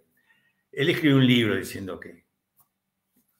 Eh, un artículo de un libro, que es una selección de artículos, donde dice que, cuál era el consenso de Washington. Washington era el Banco Mundial, el Fondo Monetario y el gobierno americano. ¿Qué pensaban ellos que había que hacer en América Latina? Entonces puso, puso entre otras cosas, eh, tenía el tipo de cambio real alto porque había que pagar la deuda, entonces tenía, que tener superávit de cuenta corriente. No. Entonces, eh, todo lo demás es lo que se llamó después el, consenso, el consenso de Washington. Pero el, original. Entonces, esto era el, Washington, el Development Report 1991 del, Banco Mundial, que, que ahí sí tenía toda la, toda la propuesta de apertura, apertura comercial, apertura financiera, Sí, que ustedes sostienen básicamente que no atienda a las, particularidades individuales de cada eh, economía de América Latina. Sí, además de eso, sí, eso es cierto, pero además de eso, eh, hay un problema macro, porque hay, si vos, usted genera crisis, ¿no es cierto? O sea, luego, eso lo dijo después, mucho después, este, reflexionando sobre, sobre la evolución de, China, eh, Ronald McKinnon, un economista canadiense, extraordinario economista, gran extraordinario economista, digamos. Eh, casi todos los economistas que se dedican a macro abierta vienen o de Canadá o de Australia, en fin, son gente que eh, Estados Unidos siempre se piensa en la economía cerrada, hasta Krugman, que ganó el premio una vez con comercio internacional, con temas de comercio internacional. Pero quiero decir, eh, este McKinnon dice que en realidad, no, la apertura financiera en todo caso es al final de un largo proceso de, cambios donde es como, como decía Fernando Enrique Cardoso, o en fate to bolo, quiere decir, la frutilla de la torta, digamos, el adorno de la, de la torta que la, apertura financiera externa, es algo que tiene que tener una economía muy robusta para poder integrarse al sistema financiero internacional sin problema. Y bueno, nosotros lo que hicimos fue integrarnos y generar crisis financiera. Martínez dio primero, Caballo después, ¿no es cierto? Hicimos esas inserciones con apertura financiera y restricta, como fue el caso de Martínez Dios, y después durante la convertibilidad, te llevan inevitablemente a una acumulación de, de endeudamiento que termina poniendo en con, con atraso cambiario y tipo de cambio fijo, luego eso se hace inconsistente, no se puede, y entonces tenés un estallido como el, de, como el del 2002, ¿no? O sea, el 2001, 2002. Eh, y genera crisis financiera. Sobre esto he escrito mucho. Bueno, yo creo que es más importante, el paper ese, eh, paralelo al, mirando también lo que la experiencia esa, que oh, es, es interesante esa experiencia, que es la primera experiencia de apertura financiera en el mundo. O sea, eh, eh, la, globalización financiera, la segunda globalización, la primera es la que va de 1870 a la, a la Primera Guerra Mundial, ¿no? A 14, largo, ¿no es cierto? Es el periodo de patrón oro y globalización financiera, ¿no? Segunda globalización financiera es la que empieza finales de los 60, mediados de los 60 y sigue hasta hoy. Hoy tenemos un mundo completamente integrado, ¿no es cierto? Hoy el Banco Central de todos los países es la Reserva Federal de Estados Unidos, porque nadie puede poner una tasa de interés más baja que la que pone la Reserva, ¿no es cierto? Así que si sube la tasa, todo el mundo tiene que subir la tasa. O poner control de cambio, como hacemos nosotros, ¿no? Que no se hace, no se hace más. Entonces, eh, eran las primeras experiencias. Y nosotros, los argentinos, los chilenos, usamos esa incipiente globalización financiera para decir que atrasar el tipo de cambio no importaba. Entonces podíamos usarlo de ancla. En realidad no creían que se atrasara, digamos. El tipo de cambio, según, según hasta hoy, mucha gente piensa que el tipo de cambio está siempre en equilibrio. No importa, está siempre en equilibrio el tipo de cambio, ¿no? Que, por ejemplo, el, ¿cuál es el equilibrio de ¿Cuál sería el, el equilibrio argentino? Y 208, qué sé yo, digo así, obviamente. Sí, es un equilibrio, es el equilibrio del mercado cambiario libre argentino, ¿no es cierto? Eh, pero eh, esa, esa, de, esa audacia de eh, integrar, abrir tanto el sistema bancario nuestro, el sistema financiero nuestro, para que sea uno, en el sentido de que flujos libres con, el mercado internacional, eso no había ocurrido nunca. Esto lo hicimos dos países, eh, mientras lo iban progresivamente haciendo, progresivamente iban haciendo los países desarrollados, nosotros nos metimos de cabeza, los chilenos y nosotros, eh, en, ese, en ese. Después en Uruguay, ¿no es cierto? Estaba también la parte de la película esa, después todos los países de la región, ¿no es cierto? Se metieron, salvo Colombia eh, y Brasil, que Brasil hizo, se, integró, pero de una manera completamente intermediada por el Estado, un modelo más, un modelo, una forma más desarrollista, digamos, de, de insertarse en el sistema financiero internacional. Nosotros lo hicimos totalmente libre, en el sentido de, de abrir y restricto. un grave. Lo tiene muy. Yo era muy crítico de McKinnon porque McKinnon, cuando, cuando, cuando la primera experiencia de las pautas cambiarias eh, en Chile y Argentina, seguía con mucha atención por los economistas que se dedicaban a macro abierta. Eh, por ejemplo, Ronald McKinnon y otros, ¿no es cierto? Y, y McKinnon escribió un paper, y yo me burlé de ese paper. Tenía razón en hacerlo en el caso ese, pero después McKinnon ha escrito cosas espectaculares, muy importantes después de, de macroabierta. Y eh, en, ese momento lo que él decía es que en realidad Argentina colapsó en el 81, el régimen cambiario, tuvimos la famosa crisis financiera y cambiaria del año del año, primero la, la, devaluación del año de marzo del 81 y después la crisis, la crisis financiera del, del 82, ¿no es cierto? Y Chile duró hasta el 83. Entonces el argumento era que en Chile se había arreglado el déficit fiscal en Argentina no. Y no era. No era por eso. Era, no era por eso. Chile simplemente tardó más, es todo. Pese a que había hecho, Chile lo hizo con superávit fiscal la apertura. Y sin embargo, dio lo mismo. ¿eh? Y ahí es donde la gente dice, no, Argentina siempre hace las cosas mal, porque abrió con todavía eh, déficit fiscal. Eso es lo que se decía en el 81, ¿no? en cambio, Chile solo abrió cuando tuvo, eh, tuvo eh, ya arregladas las cuentas públicas y equilibrio, equilibrio, equilibrio fiscal.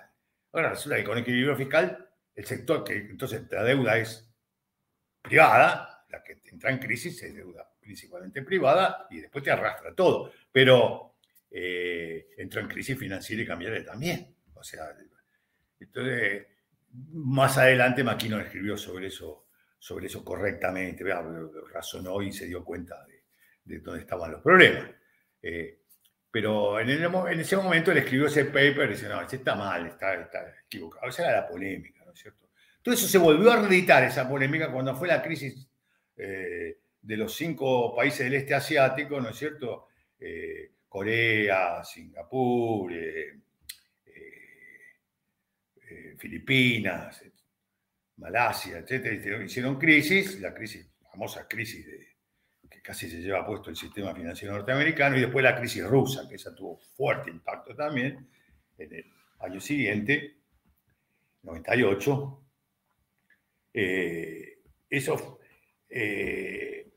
la, las crisis esas eh, son todas crisis de tipo de cambio, de todo de tipo cambio fijo y apertura restricta de la cuenta de capital. Eso es incompatible. Por eso después el fondo cambió y efectivamente a partir de los 2000 el fondo está en contra de los tipos de cambio fijo y aboga por, la flotación. Pero antes el tipo de cambio fijo era parte de la política. Es más, le dijo el fondo, forzó un poco la máquina para dejar a Argentina con el paraguas de la ortodoxia, cuando Argentina estaba haciendo algo como es el plan de convertibilidad, que era a todas luces estaba dando en contradicción con lo que se estaba viendo que estaban haciendo los países que les iba bien, ¿no?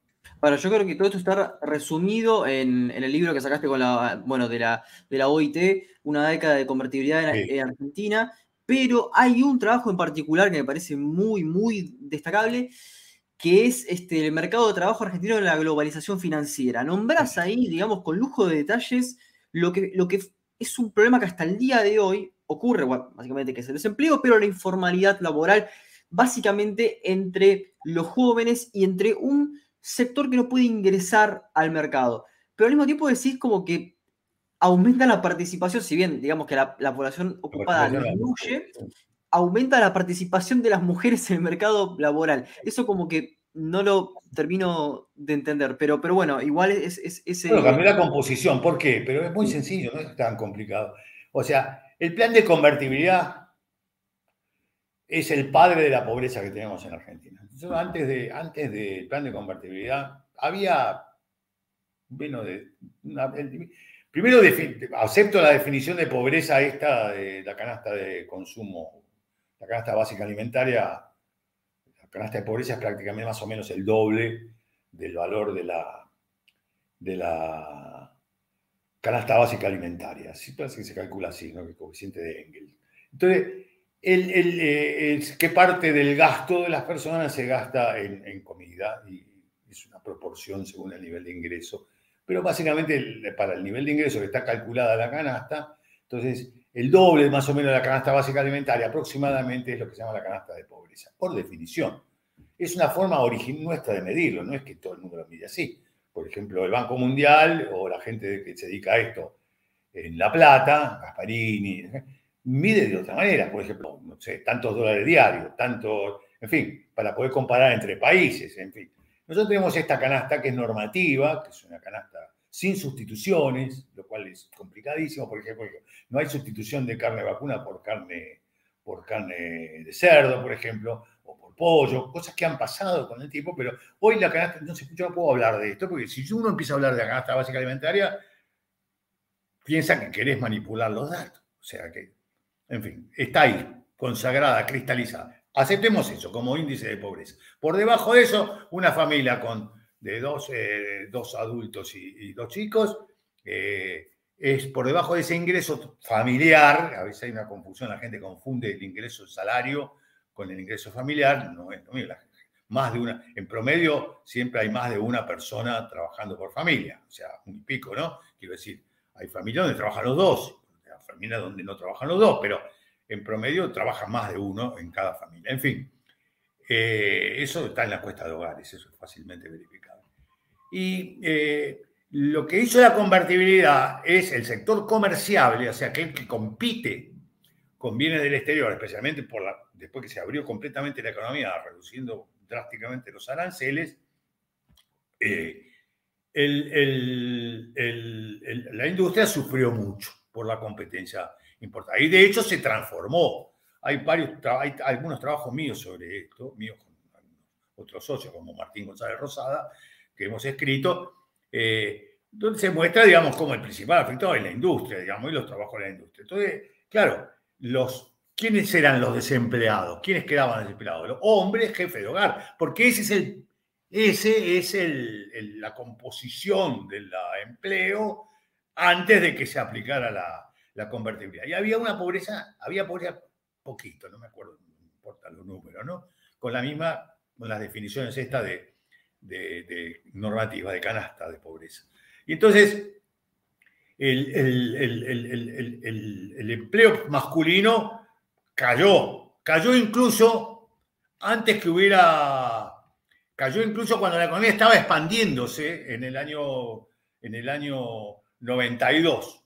¿No es cierto? Todavía estaba, la economía venía creciendo bastante rápido y ahí, sin embargo, el empleo, el empleo a tiempo completo empezó a caer. El empleo a tiempo completo. O sea, el empleo a tiempo completo es el que trabaja todo el día, ¿no es cierto? Eh, eh, empleo a tiempo completo es el que trabaja más de 35 horas semanales voluntariamente, ¿no?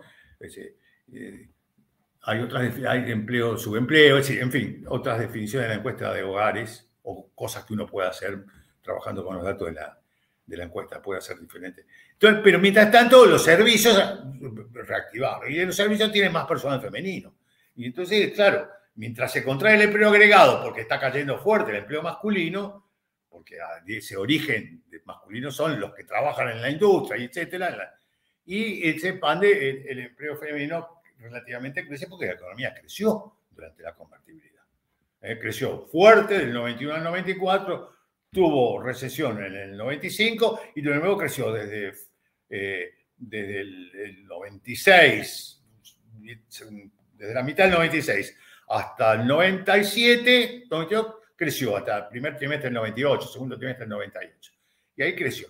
Después volvió a caer, ¿no es cierto? Para terminar en el colapso que siguió eh, la mayor parte de la caída fue en realidad durante la convertibilidad y luego cuando fue la DEVA le agregó, digamos, cuando fue la crisis del régimen cambiario, le agregó la caída del primer semestre, primer trimestre, en realidad ya el segundo trimestre del, del 2002 ya el, nivel de actividad se había estabilizado, o sea, y empezó a crecer a partir de, a partir de, a partir de ahí. Entonces no es sorprendente, digamos, que crezca el empleo femenino, o sea, es simplemente el resultado de que estaba cayendo fuerte el empleo masculino y los servicios se expandieron. Ahora, la, pobreza la tenemos por eso. Ese, ese mercado, ese, ese, gente que quedó afuera, quedó afuera permanentemente. Porque básicamente la estructura industrial que tenemos hoy Es la que quedó de la convertibilidad. Es una estructura industrial devastada por el atraso cambiario. Devastada por el atraso cambiario. Y como después no se... Hubo un intento, el mejor periodo posterior a eso fue el periodo que, que fue del 2002, 2003 hasta el, vamos a decir, realidad desde el punto de vista de gestión, hasta que lo pusieron a, a Guillermo Moreno a intervenir en INDEC, digamos, porque ahí ya se perdió credibilidad, aumentó la primera riesgo país, en fin. Pero eh, Damacro estuvo más o menos, mientras Redrado estuvo a cargo del Banco Central, el tipo de cambio real se mantuvo más o menos competitivo en relación a nuestro principal socio comercial, que es Brasil, y ya la desastre total, de la, completo, se produce cuando, cuando Cristina lo echa Redrado y pone a, Mercedes Marcol del Pon de presidente del Banco Central, y ahí nada, ahí deciden francamente atrasar el tipo de cambio. Parece que esa es, esa es una convicción que tiene Cristina muy clara, la tiene clara, esa parece, que si vos fijás el cambio y se sostiene, porque se atrasa el tipo de cambio y sube el salario real. Entonces yo estaba, entonces, claro, hasta ahí bien, ¿no? Si alguien te financia, vos tenés déficit externo y si alguien te da, claro, te dura mientras te den, o sea, mientras te estén prestando. Claro, pero bueno, en ese sentido aparece, bueno, obviamente tu famoso, eh, eh, digamos, este, concepción, este aporte, el tipo de cambio real competitivo y estable, este, ¿es posible, digamos, en una eh, economía como Argentina sin alta productividad, con un mercado interno chico, con protección a industrias poco competitivas como las, acabamos de, mencionar, es una salida del tipo de cambio real competitivo y estable este, para, poder salir de esta trampa, digamos, este, que tenemos ¿Qué, otra ¿Qué otra cosa puedes hacer? Que nos adopte alguien, digamos, que nos críen Estados Unidos. Los ingleses seguramente ya no quieren. Eso lo que hicieron en, la, en, 1800. Lo que hicieron al principio del siglo XIX, pero ahora no quieren adoptarnos. Y sí, ¿cómo vas a hacer si no? No, no, yo creo que acá nosotros tenemos un problema que no conseguimos ponernos de acuerdo, vamos a decirlo de esta manera rústica. es un país que no consigue hacer una política económica más o menos persistente, o sea, duradera, algo que, que dé señales como para que alguien decida, no, bueno, esto va a andar por aquí, voy a invertir en esto, voy a invertir en otro, porque este es el, parece que va bien por este lado, esta, esta economía, sea argentino o extranjero, digamos, cualquiera, ¿no es cierto? Entonces tenemos un país bastante absurdo, bastante absurdo en muchos sentidos, en muchos sentidos, no solo político, no solo, no solo por la locura que vivimos ahora con una vicepresidenta que nombra al presidente, sino que ya es una cosa extraordinaria, sino porque, por ejemplo, los argentinos tenemos, ahorramos en dólares, ¿no es cierto? Ahorramos en venimos ahorrando dólares hace mucho tiempo. ¿eh? Y, ahorrar en, atesorar es, Keynes despreciaba el atesoramiento, ¿no es cierto? Porque es una forma de, restarle demanda efectiva a la economía. Vas a claro, ese es el origen de la, de la recesión en realidad, en el modelo de la teoría general. Vos dices, uy, mira, este, eh, bajó, digamos, hay deflación, entonces retengamos dinero, digamos, no lo pongamos, eh, esperemos porque porque eh, con ese dinero vamos a poder comprar cosas más adelante. Entonces ahorra, al ahorrar en, ahorrar en dinero, sí, ha sido un cambio de la convertibilidad, ha dado un cambio de estructura muy importante. La gente no percibe eso, lo ve como un deterioro de largo plazo. No es así, digamos. ¿eh? Argentina tiene un desarrollo rarísimo. Entonces te digo, tuvimos 10 años, casi 11 años de atraso cambiario. Eso no existe en ninguna otra parte del mundo. Brasil, que hizo la cosa parecida a la nuestra con el, con el después del plan, eh, digamos, de cuando asumió eh, Lula, digamos, eh, eh, a ver, no, perdón, cuando el plan, cuando el plan real se instrumentó, bajó la inflación, pero después del plan real hubo una política de tipo de cambio pautado, digamos, prácticamente fijo, mini devaluaciones, todo, pero prácticamente fijo que dio una crisis. Pero ¿cuántos años de atraso cambiario tuvo Brasil? Cuatro. Nosotros tuvimos diez dio suficiente como para liquidar gran parte de la industria, convertirla en una armaduría. Y eso es lo que sigue hoy. O sea, cuando, si las cosas se hacen bien, este país tiene que reemprender un proceso de desarrollo. Pero, pero el tema es que, por ejemplo, Damil argumentaba en el, diálogo que, tuvimos con él que la política de tipo de cambio real, competitivo y estable se dio del 2000 eso sí, lo que te...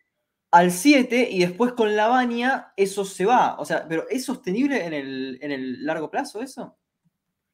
No entiendo qué, quiere decir sostenible. Claro, si se puede.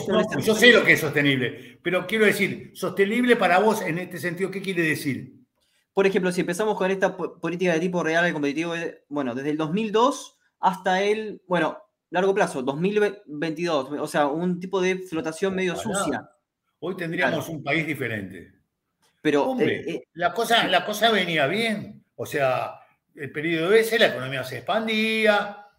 El, había un problema que está, está donde está donde está bien analizado es cuando tuve la serie de precios que pude, pude hacer el análisis de la evolución de la inflación, porque durante desde el 2006 para acá, 2006, sí, 2007, ah, no, no había datos de inflación. La inflación daba siempre lo mismo, 0,8 mensual, 0, 0,8, 0,8. Era un chiste, digamos, una burla. ¿eh? Y entonces eh, no teníamos datos de inflación, no sabíamos qué estaba pasando con los precios. Teníamos conjeturas, sí, bueno, estaba de acuerdo el índice el índice que sacaba Kisilov, ¿eh? que el de las nueve provincias, que dejó de sacar cuando, cuando fue al gobierno. Claro, sí, sí. Tenía un centro, lo dejó de sacar cuando fue al gobierno. Se usaba el índice de nueve provincias, pero digo, era claro que la inflación era mayor, o lo que hacía lo que hacían en el Prat ahí, lo que, es el, índice de Congreso, me acuerdo, el índice de Congreso, que era, agarraban todas las consultoras y hacían un promedio, digamos. No, no es serio. Digo, estaba bien, daba una indicación, pero que no es. Básicamente decir que lo que daba el INDEC estaba mal, era falso. Pero con los datos, eso pude hacer un análisis mejor después. Y lo que está claro, había toda una política para expandir el, salario explícita desde el Ministerio de Trabajo. Y yo creo que en parte no fue una cosa decidida, sino que resultó de la propia confusión que generó la intervención del INDEC.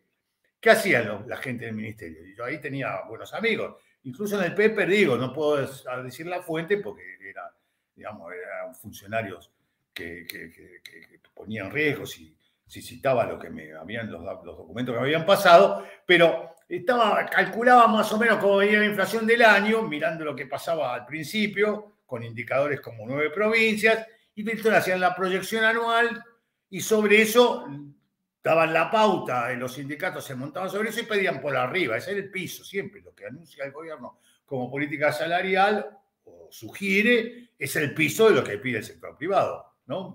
obviamente, ¿no? Entonces, eh,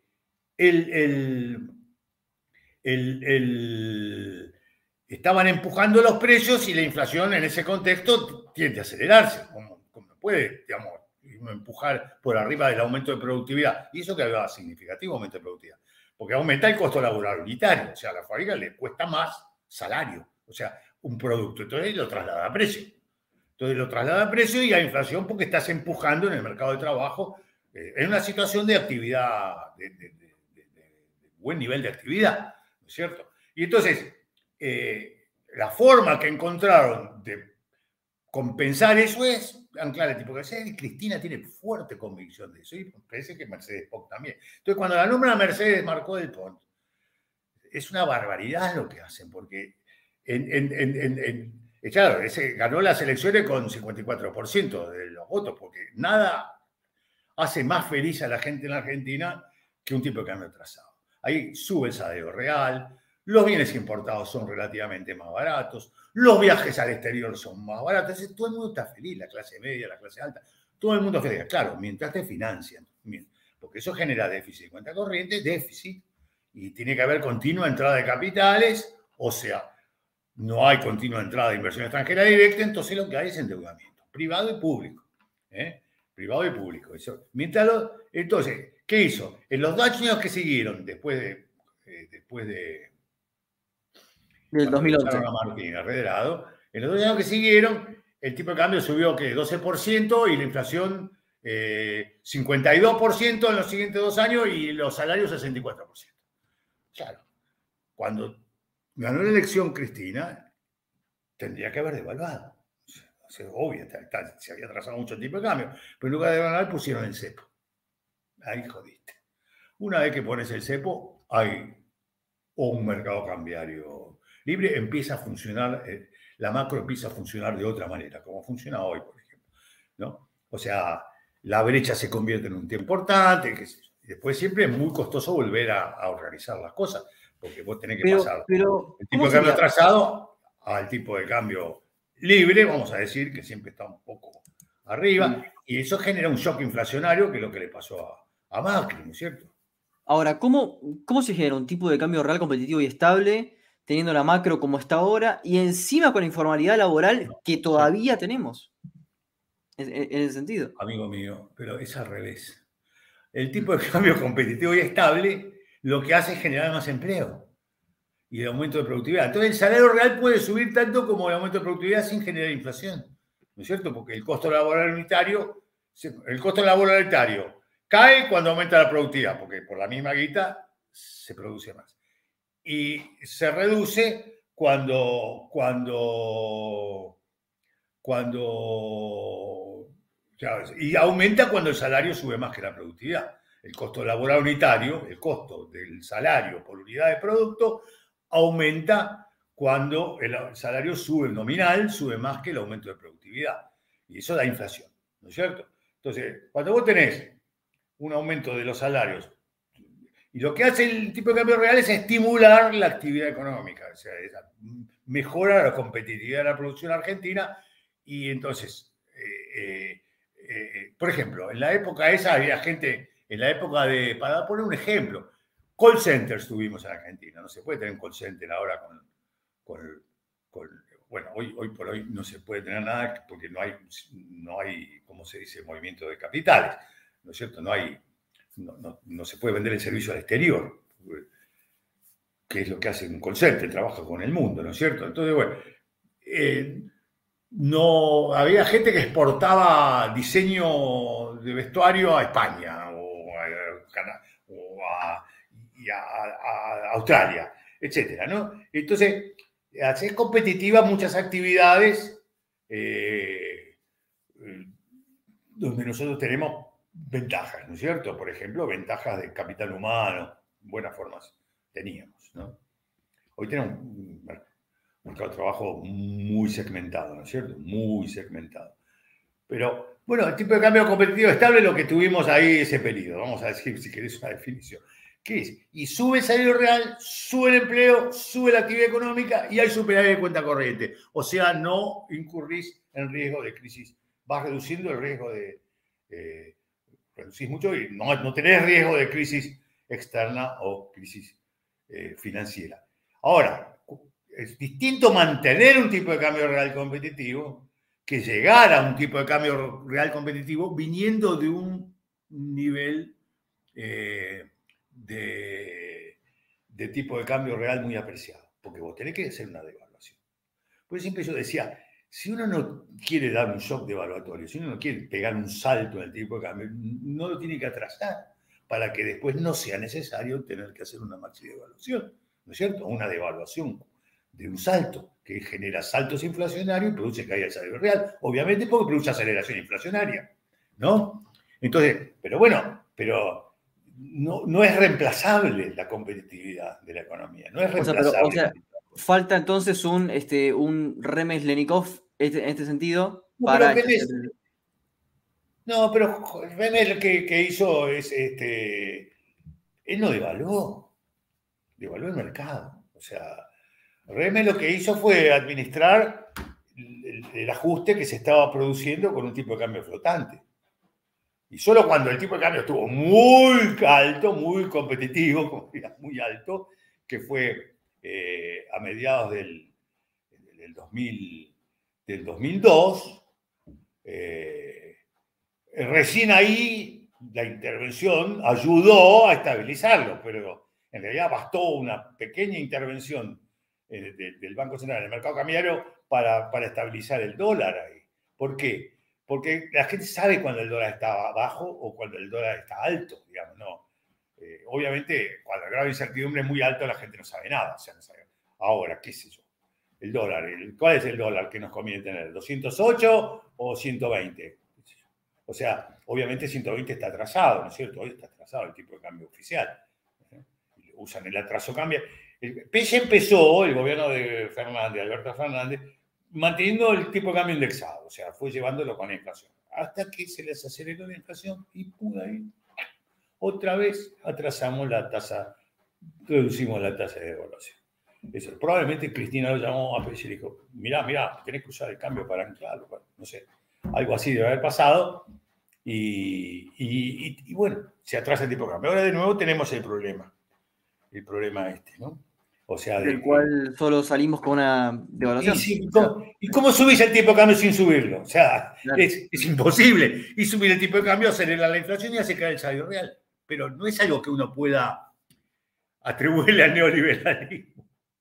Es algo que pasa. Es algo que pasa porque, porque la gente dice, no, digo, si vos,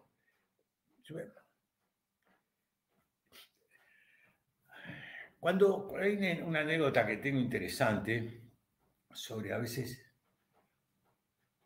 sobre la, vamos a decir así, vamos a decir la diversidad de los economistas. O sea, yo lo conocía a Federico Sturzenegger, eh, tuve muchas polémicas con su papá, yo cuando volvió a Estados Unidos lo vi a Federico, quedamos borrones, digo, él no tenía nada que ver con su padre, que yo perfectamente bien, había estudiado con Rudy Dormus, que es una persona que yo conocía y que habíamos, eh, incluso trabajamos, yo, Canitro y yo hicimos un proyecto le pedimos, teníamos plata para consultor externo, lo contratamos a Dormus, digamos, digo, un macroeconomista excepcional, o sea, un gran tipo.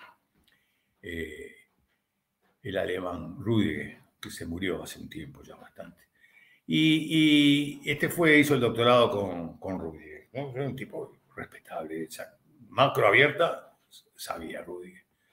Y bueno, lo fui a ver, yo escribí un trabajo para todos los partidos antes de la elección, antes de la elección del, del 2019, no, 2019, no, 2016, perdón, del 2016 y, y, me llamó Federico y lo fui a ver, era diputado en ese momento, había sido presidente del Banco Ciudad y, y le digo, mira, para conversar, hablar, le dije, mira, Federico, ahora vas a tener que flotar, o sea, soltar el cepo, abrir el cepo.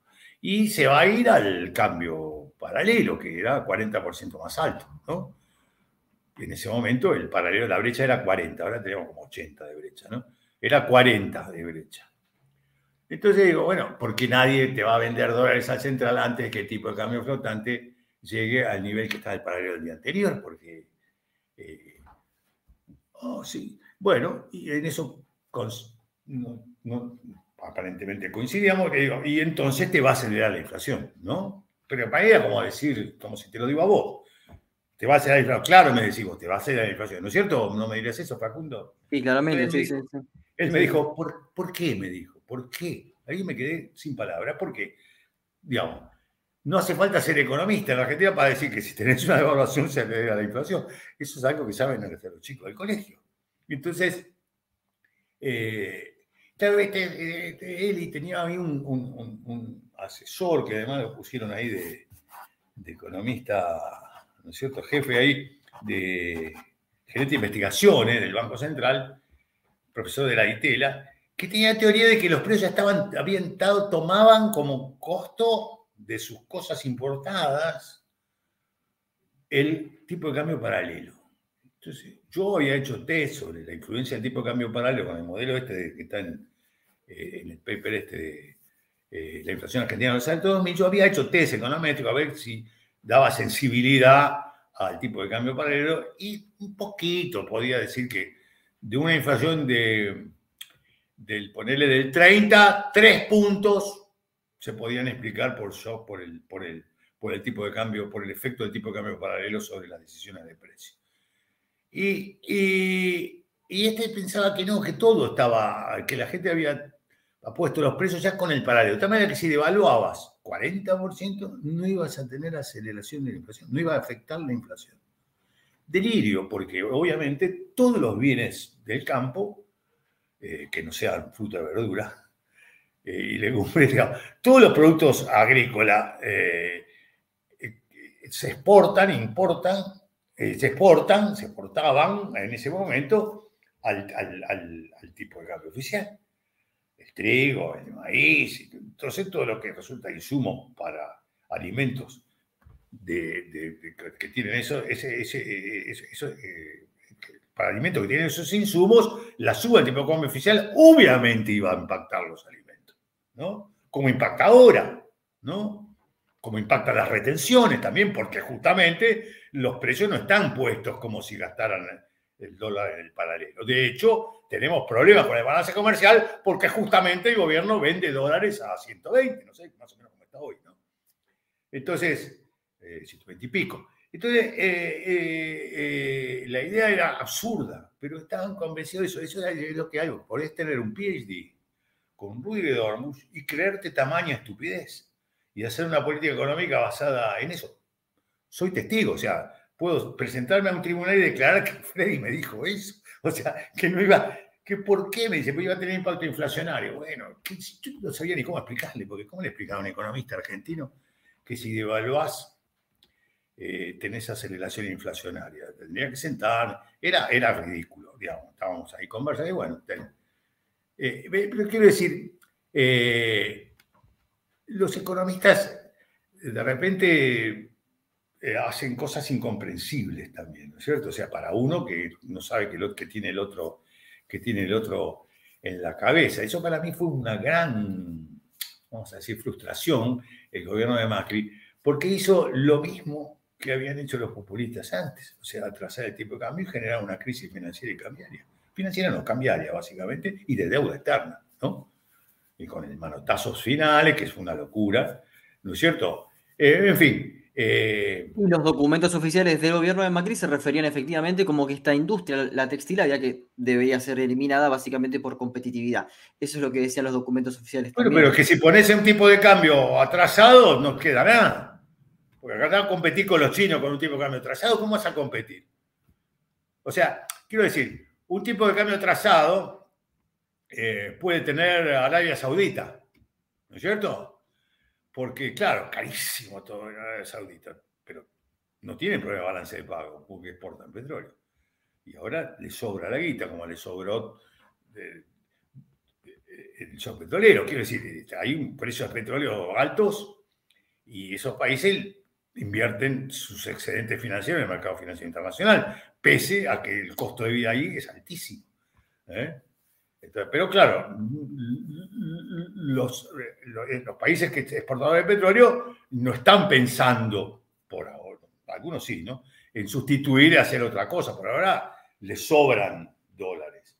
Los países que donde no nos sobran, a veces creemos que nos sobran, por ejemplo el caso de Vaca Muerta, termina no sobrando porque no se hacen las cosas y, necesitas tener un tipo de cambio competitivo porque si no, no podés evitar endeudarte insosteniblemente. Insosteniblemente quiere decir, nadie te presta para siempre.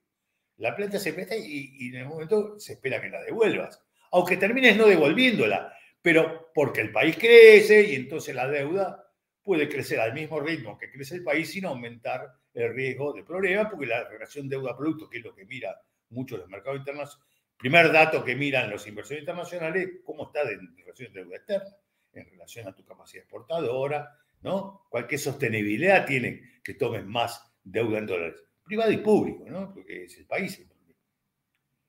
Ahora, este, para, para ir cerrando, este, vos habías mencionado, bueno, que si queremos ver el tipo de cambio competitivo y estable operativamente en Argentina, miremos 2002-2006, casi 2007, previo a la... 2007, está bien. No, pero incluso te digo, aún con todos los problemas de medición y todo, hasta el 2000 se podía manejar y arreglar mm. bastante bien hasta, hasta el... ¿Cuándo fue que lo echaron a Martín, a Redrado? ¿Cuándo fue? En el 2010, 2009, por ahí. Sí, ¿cómo fue la elección? ¿Cuándo fue la elección? Fue dos años antes de la elección. La elección fue en el 2011. Entonces fue el 2009 principio del 2009. fue dos, años antes de la elección. Y, hasta ahí, digo, se venía manejando bien, la economía venía, había eh, pasado razonablemente bien la crisis del 2009, o sea, la, crisis, de la, crisis global. Pero, ¿qué, ¿Qué falló, digamos, para que ese tipo de cambio real competitivo y estable no funcionara al final? ¿Qué es lo que pasó? ¿Qué, ¿Cómo? Lo, clavaron, ¿no? Te dije, lo puso Mancera Pong en los dos años. Sí, por eso. Pero, pero, ¿Qué quiere que te diga? ¿Qué es lo que pasó? Pasó que la gente creyó, va, sosteniendo el tipo de cambio evito la aceleración de la inflación. Y es cierto. Es cierto, pero en lugar de atacar el problema en conjunto, ¿eh? inflación, tipo de cambio, tarifa pública, ¿qué hacían? Atrasar tarifa pública y tipo de cambio. Eso a la larga no se puede sostener. ¿No es cierto? ¿Cómo vas a sostener? Yo estoy pagando en mi casa, acá en Saavedra, eh, estoy pagando eh, de luz 6 dólares. 6 dólares pago de luz, de electricidad.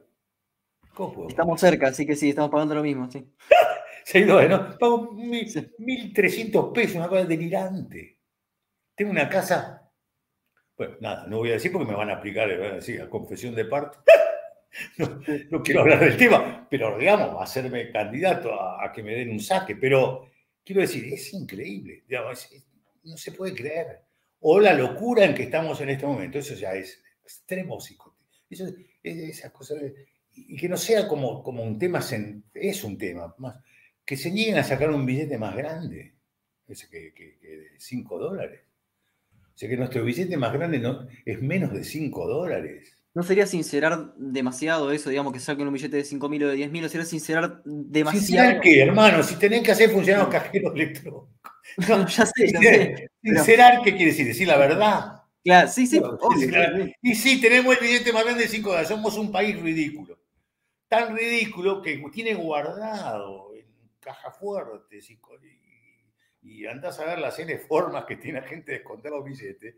Eh, tiene 200 mil millones de dólares más o menos. Eh, lo publica el INDEC, no es que lo inventé yo. Este, primero la línea del balance de, pagos. ¿eh? Se llama posición financiera, posición de inversión internacional. La posición de inversión internacional tiene entre los activos argentinos más de 200 mil millones de dólares que tenemos en billetes guardados argentinos. mi, último trabajo, mi último trabajo rentado fue con Todesca en el INDEC, porque como íbamos a entrar a la OECD, la OECD pedía una especie de controller del INDEC. Entonces me llamó eh, Jorge Todesca, que entre éramos amigos porque habíamos sido directores del Banco Central, entre el 99 y el 2003 yo fui director del Banco Central, Todesca también. Eh, bueno, Todesca salió antes porque fue al gobierno, fue subsecretario de, de Remes, ¿no es cierto, Jorge? Pero el, me llamo, y, yo era un evaluador de las estadísticas del INDEC desde afuera del INDEC, como consumidor, como economista consumidor. Tenía que buscar la, la la, explorar la consistencia de las series que publica el INDEC eh, entre sí. O sea, eso es un rol que hay en, que la OECD pide que tengan las oficinas de estadística de los miembros de la OECD. Y, entonces investigué cómo se hacía cada una. Y, por ejemplo, está bien hecho el cálculo de activos externos del sector, del sector privado, activos eh, en billetes del sector privado acá. Está, muy bien hecho, no voy a entrar en los detalles. Eh, es público, digamos, se puede averiguar, no está explicado eh, exactamente, pero se, está bien hecho, es un cálculo relativamente sencillo, que no exige mucho gasto llevarlo adelante, y está bien calculada los, los activos del sector, los activos en billetes del sector privado. Y, tenemos eso ahí. Y ahora, por ejemplo, perdimos sobre ese activo, ¿qué? 8% de inflación, 16 eh, mil millones de dólares de poder adquisitivo de los ahorros de los argentinos, porque hay inflación en Estados Unidos. Y nosotros tenemos los billetes. Los billetes no dan nada. Se gastan además. Se, se tienen cierto deterioro. En fin. Eh, yo creo que ese recurso hay que aprovecharlo, o sea, hay que usar eso. De hecho, la economía está semi-dolarizada hace mucho tiempo. Los principales activos se, se transan en dólares, ¿no? Eh, por ejemplo, eh, inmuebles, tierra, Eh, Pero es casi como que me está llevando al planteo este de mi ley de la dolarización. No tiene que ver mi ley. fue alumno mío, entre paréntesis. ¿Cómo era? ¿Cómo era como alumno? No, buen alumno. Después trabajó muchos años con otros ex alumnos míos, mm, gente que quise mucho. Javier Feigman, que fue el, economista jefe de HBC para Argentina y para América Latina más adelante después. Y, y trabajó con él, con otro querido economista, se dedicó a finanzas eh, también trabajaba en leche de vecina en aquella época, eh, eh, ¿cómo se llama? Fabián Abadie, otro economista se dedicó a finanzas, trabaja, trabajaba con ellos ahí en el HSBC. Y, no, era, era buen economista, buen estudiante, sí, sí, buen estudiante. Era completamente tartamudo para mi sorpresa en aquella época. Después, evidentemente, algún cambio importante tuvo en su vida porque se le curó. Se le curó en exceso, diría yo. no, no, yo me, yo me refería que estamos casi en, una esfera No, pero mi ley, ¿qué tiene que ver? La palabra dolarización, digo, tiene muchas definiciones diferentes, digamos. Es decir, eh, de hecho, la economía está dolarizada, digamos. El grueso de los ahorros está en dólares en Argentina. y acá, digo acá, no importa dónde está, está fuera del sistema y mucho está en billetes acá, o sea, es un activo de la Argentina, es, decir, es algo positivo en el sentido que, positivo, no es positivo el síntoma, pero tenemos una riqueza que hay que usar, que hay que poner en movimiento. ¿eh? Nosotros no solo atesoramos, que es lo peor, porque sacas la plata del sistema y no financia nada, sino que además atesoramos moneda extranjera, por la cual damos bienes, por cada billetito que no vale, ¿qué? ¿cuánto vale un billete? ¿Cuánto será el costo del billete? un centavo, no sé, digo, algo muy poco, damos un dólar de mercadería, de ahí viene el billete, nadie nos regala billetes de dólares. O sea, exportamos y las exportaciones netas son los que han producido esos billetes de dólares, o nuestras inversiones en el exterior, ¿eh? pero eh, poquito, ¿no? Porque tenemos mucho invertido en el exterior. Pero,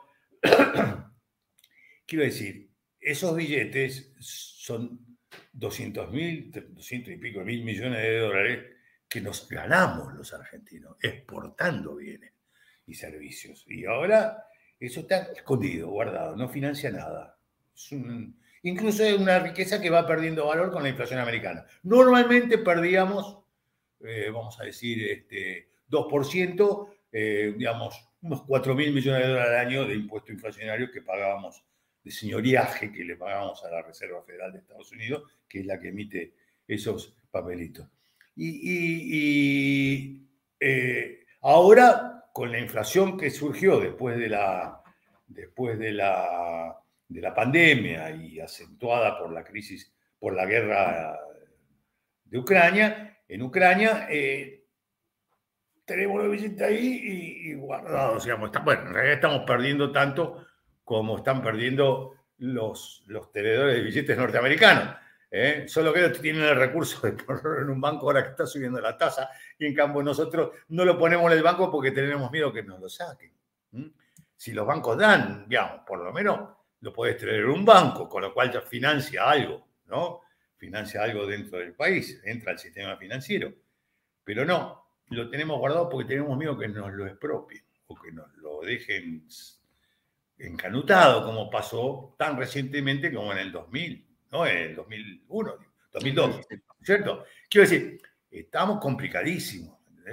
Hoy la yo para mí, hoy, para, seguramente con esto termino, hoy para mí lo principal no es la lucha contra la inflación. Sí, la inflación, la inflación no, la pérdida de poder adquisitivo del salario. Eso es lo que tiene, pérdida de poder adquisitivo de los que tienen ingresos que van corriendo por detrás de la inflación.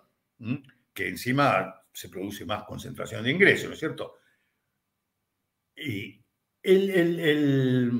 la, prioridad es bajar la prima de riesgo país, que eso va junto con la brecha cambiaria. nosotros sin, sin bajar la prima de riesgo país, que está en casi 19%, y reducir la brecha, prácticamente no hay margen de política económica.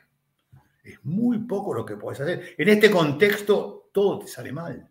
Es muy difícil, es, si no imposible, digamos, ¿no? que, con, que, se pueda hacer alguna gestión eh, eh, para cambiar en este, con este contexto financiero y cambiario, con el doble mercado. Esa es tarea fundamental. No voy a explicar por qué, es bastante técnico, pero clave, clave. ¿Cómo se puede bajar la prima de riesgo país? Bueno, hay que hacer cosas que, den credibilidad, de que lo vas a poder sostener. y hoy con el problema político que tenemos, con esta pelea dentro del gobierno, eh, eh, estamos muy complicados, muy complicados. Hoy la principal dificultad argentina no es la, inflación, la principal dificultad argentina es el conflicto político. Si, no arreglamos eso de alguna manera, eh, darle una solución, lo demás no se va a poder arreglar. Bueno, con este final casi agridulce, este, me gustaría. bueno, pero este, realista, digo, agridulce. Sí, sí, sí, obviamente, sí, sí. Si no tenemos que pedir un milagro de Dios, y como yo no creo en Dios, mm. ¿eh? ¿qué voy a hacer? Tengo que decir lo mejor que pienso sobre cómo funciona la economía argentina, ¿no es cierto? Pero, pero para cerrar, de dulce no tiene nada. No, no, para no deprimirme.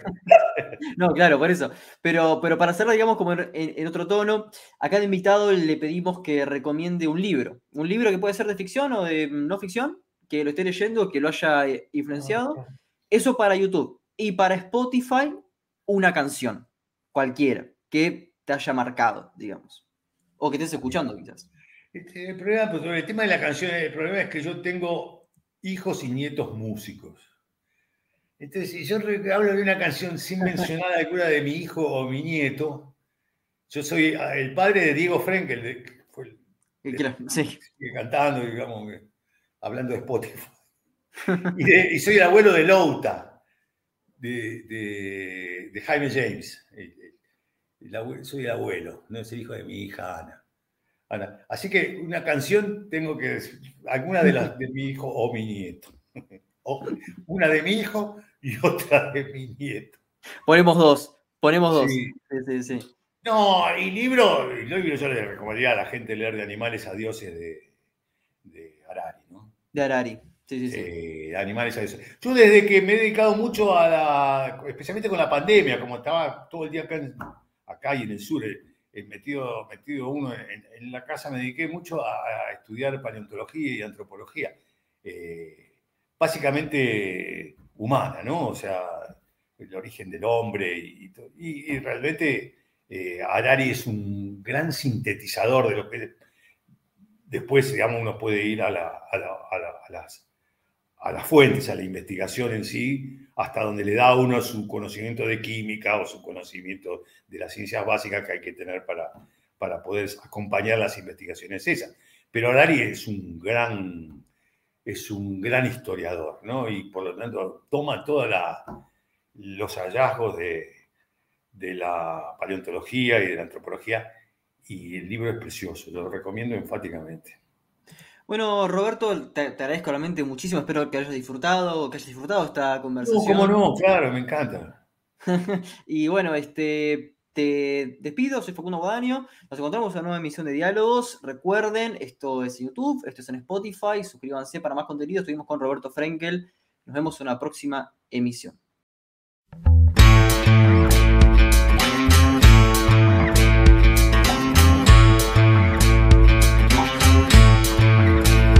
Baby, no sé si podré aplacar tu corazón. Late fuerte, late bien Baby, no te da perdón. Yo no sé si curaré tu penuria y tu dolor, pero sé que sienta bien esta noche de calor.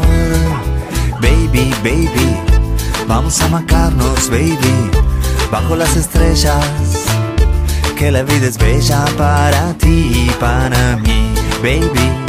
Vamos a macarnos, baby, bajo las estrellas que la vida es bella para ti y para mí.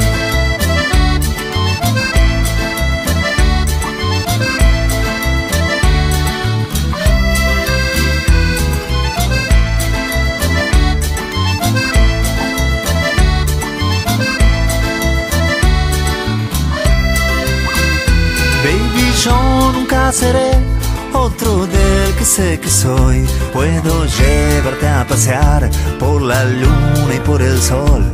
Yo no sé si curaré tu penuria y tu dolor, pero sé que sienta bien esta noche de calor. Baby, baby, vamos a macarnos, baby, bajo las estrellas. Que la vida es bella para ti y para mí, baby. Vamos a macarnos, baby, bajo las estrellas. Que la vida es bella para ti y para baby, baby. Vamos a macarnos, baby. Vamos a macarnos, baby. Vamos a macarnos, baby. Baby, baby. Vamos a macarnos, baby. Vamos a macarnos, baby. Vamos a macarnos, baby. Baby, baby. Vamos a matarnos, baby. Vamos a matarnos, baby. Vamos a matarnos, baby.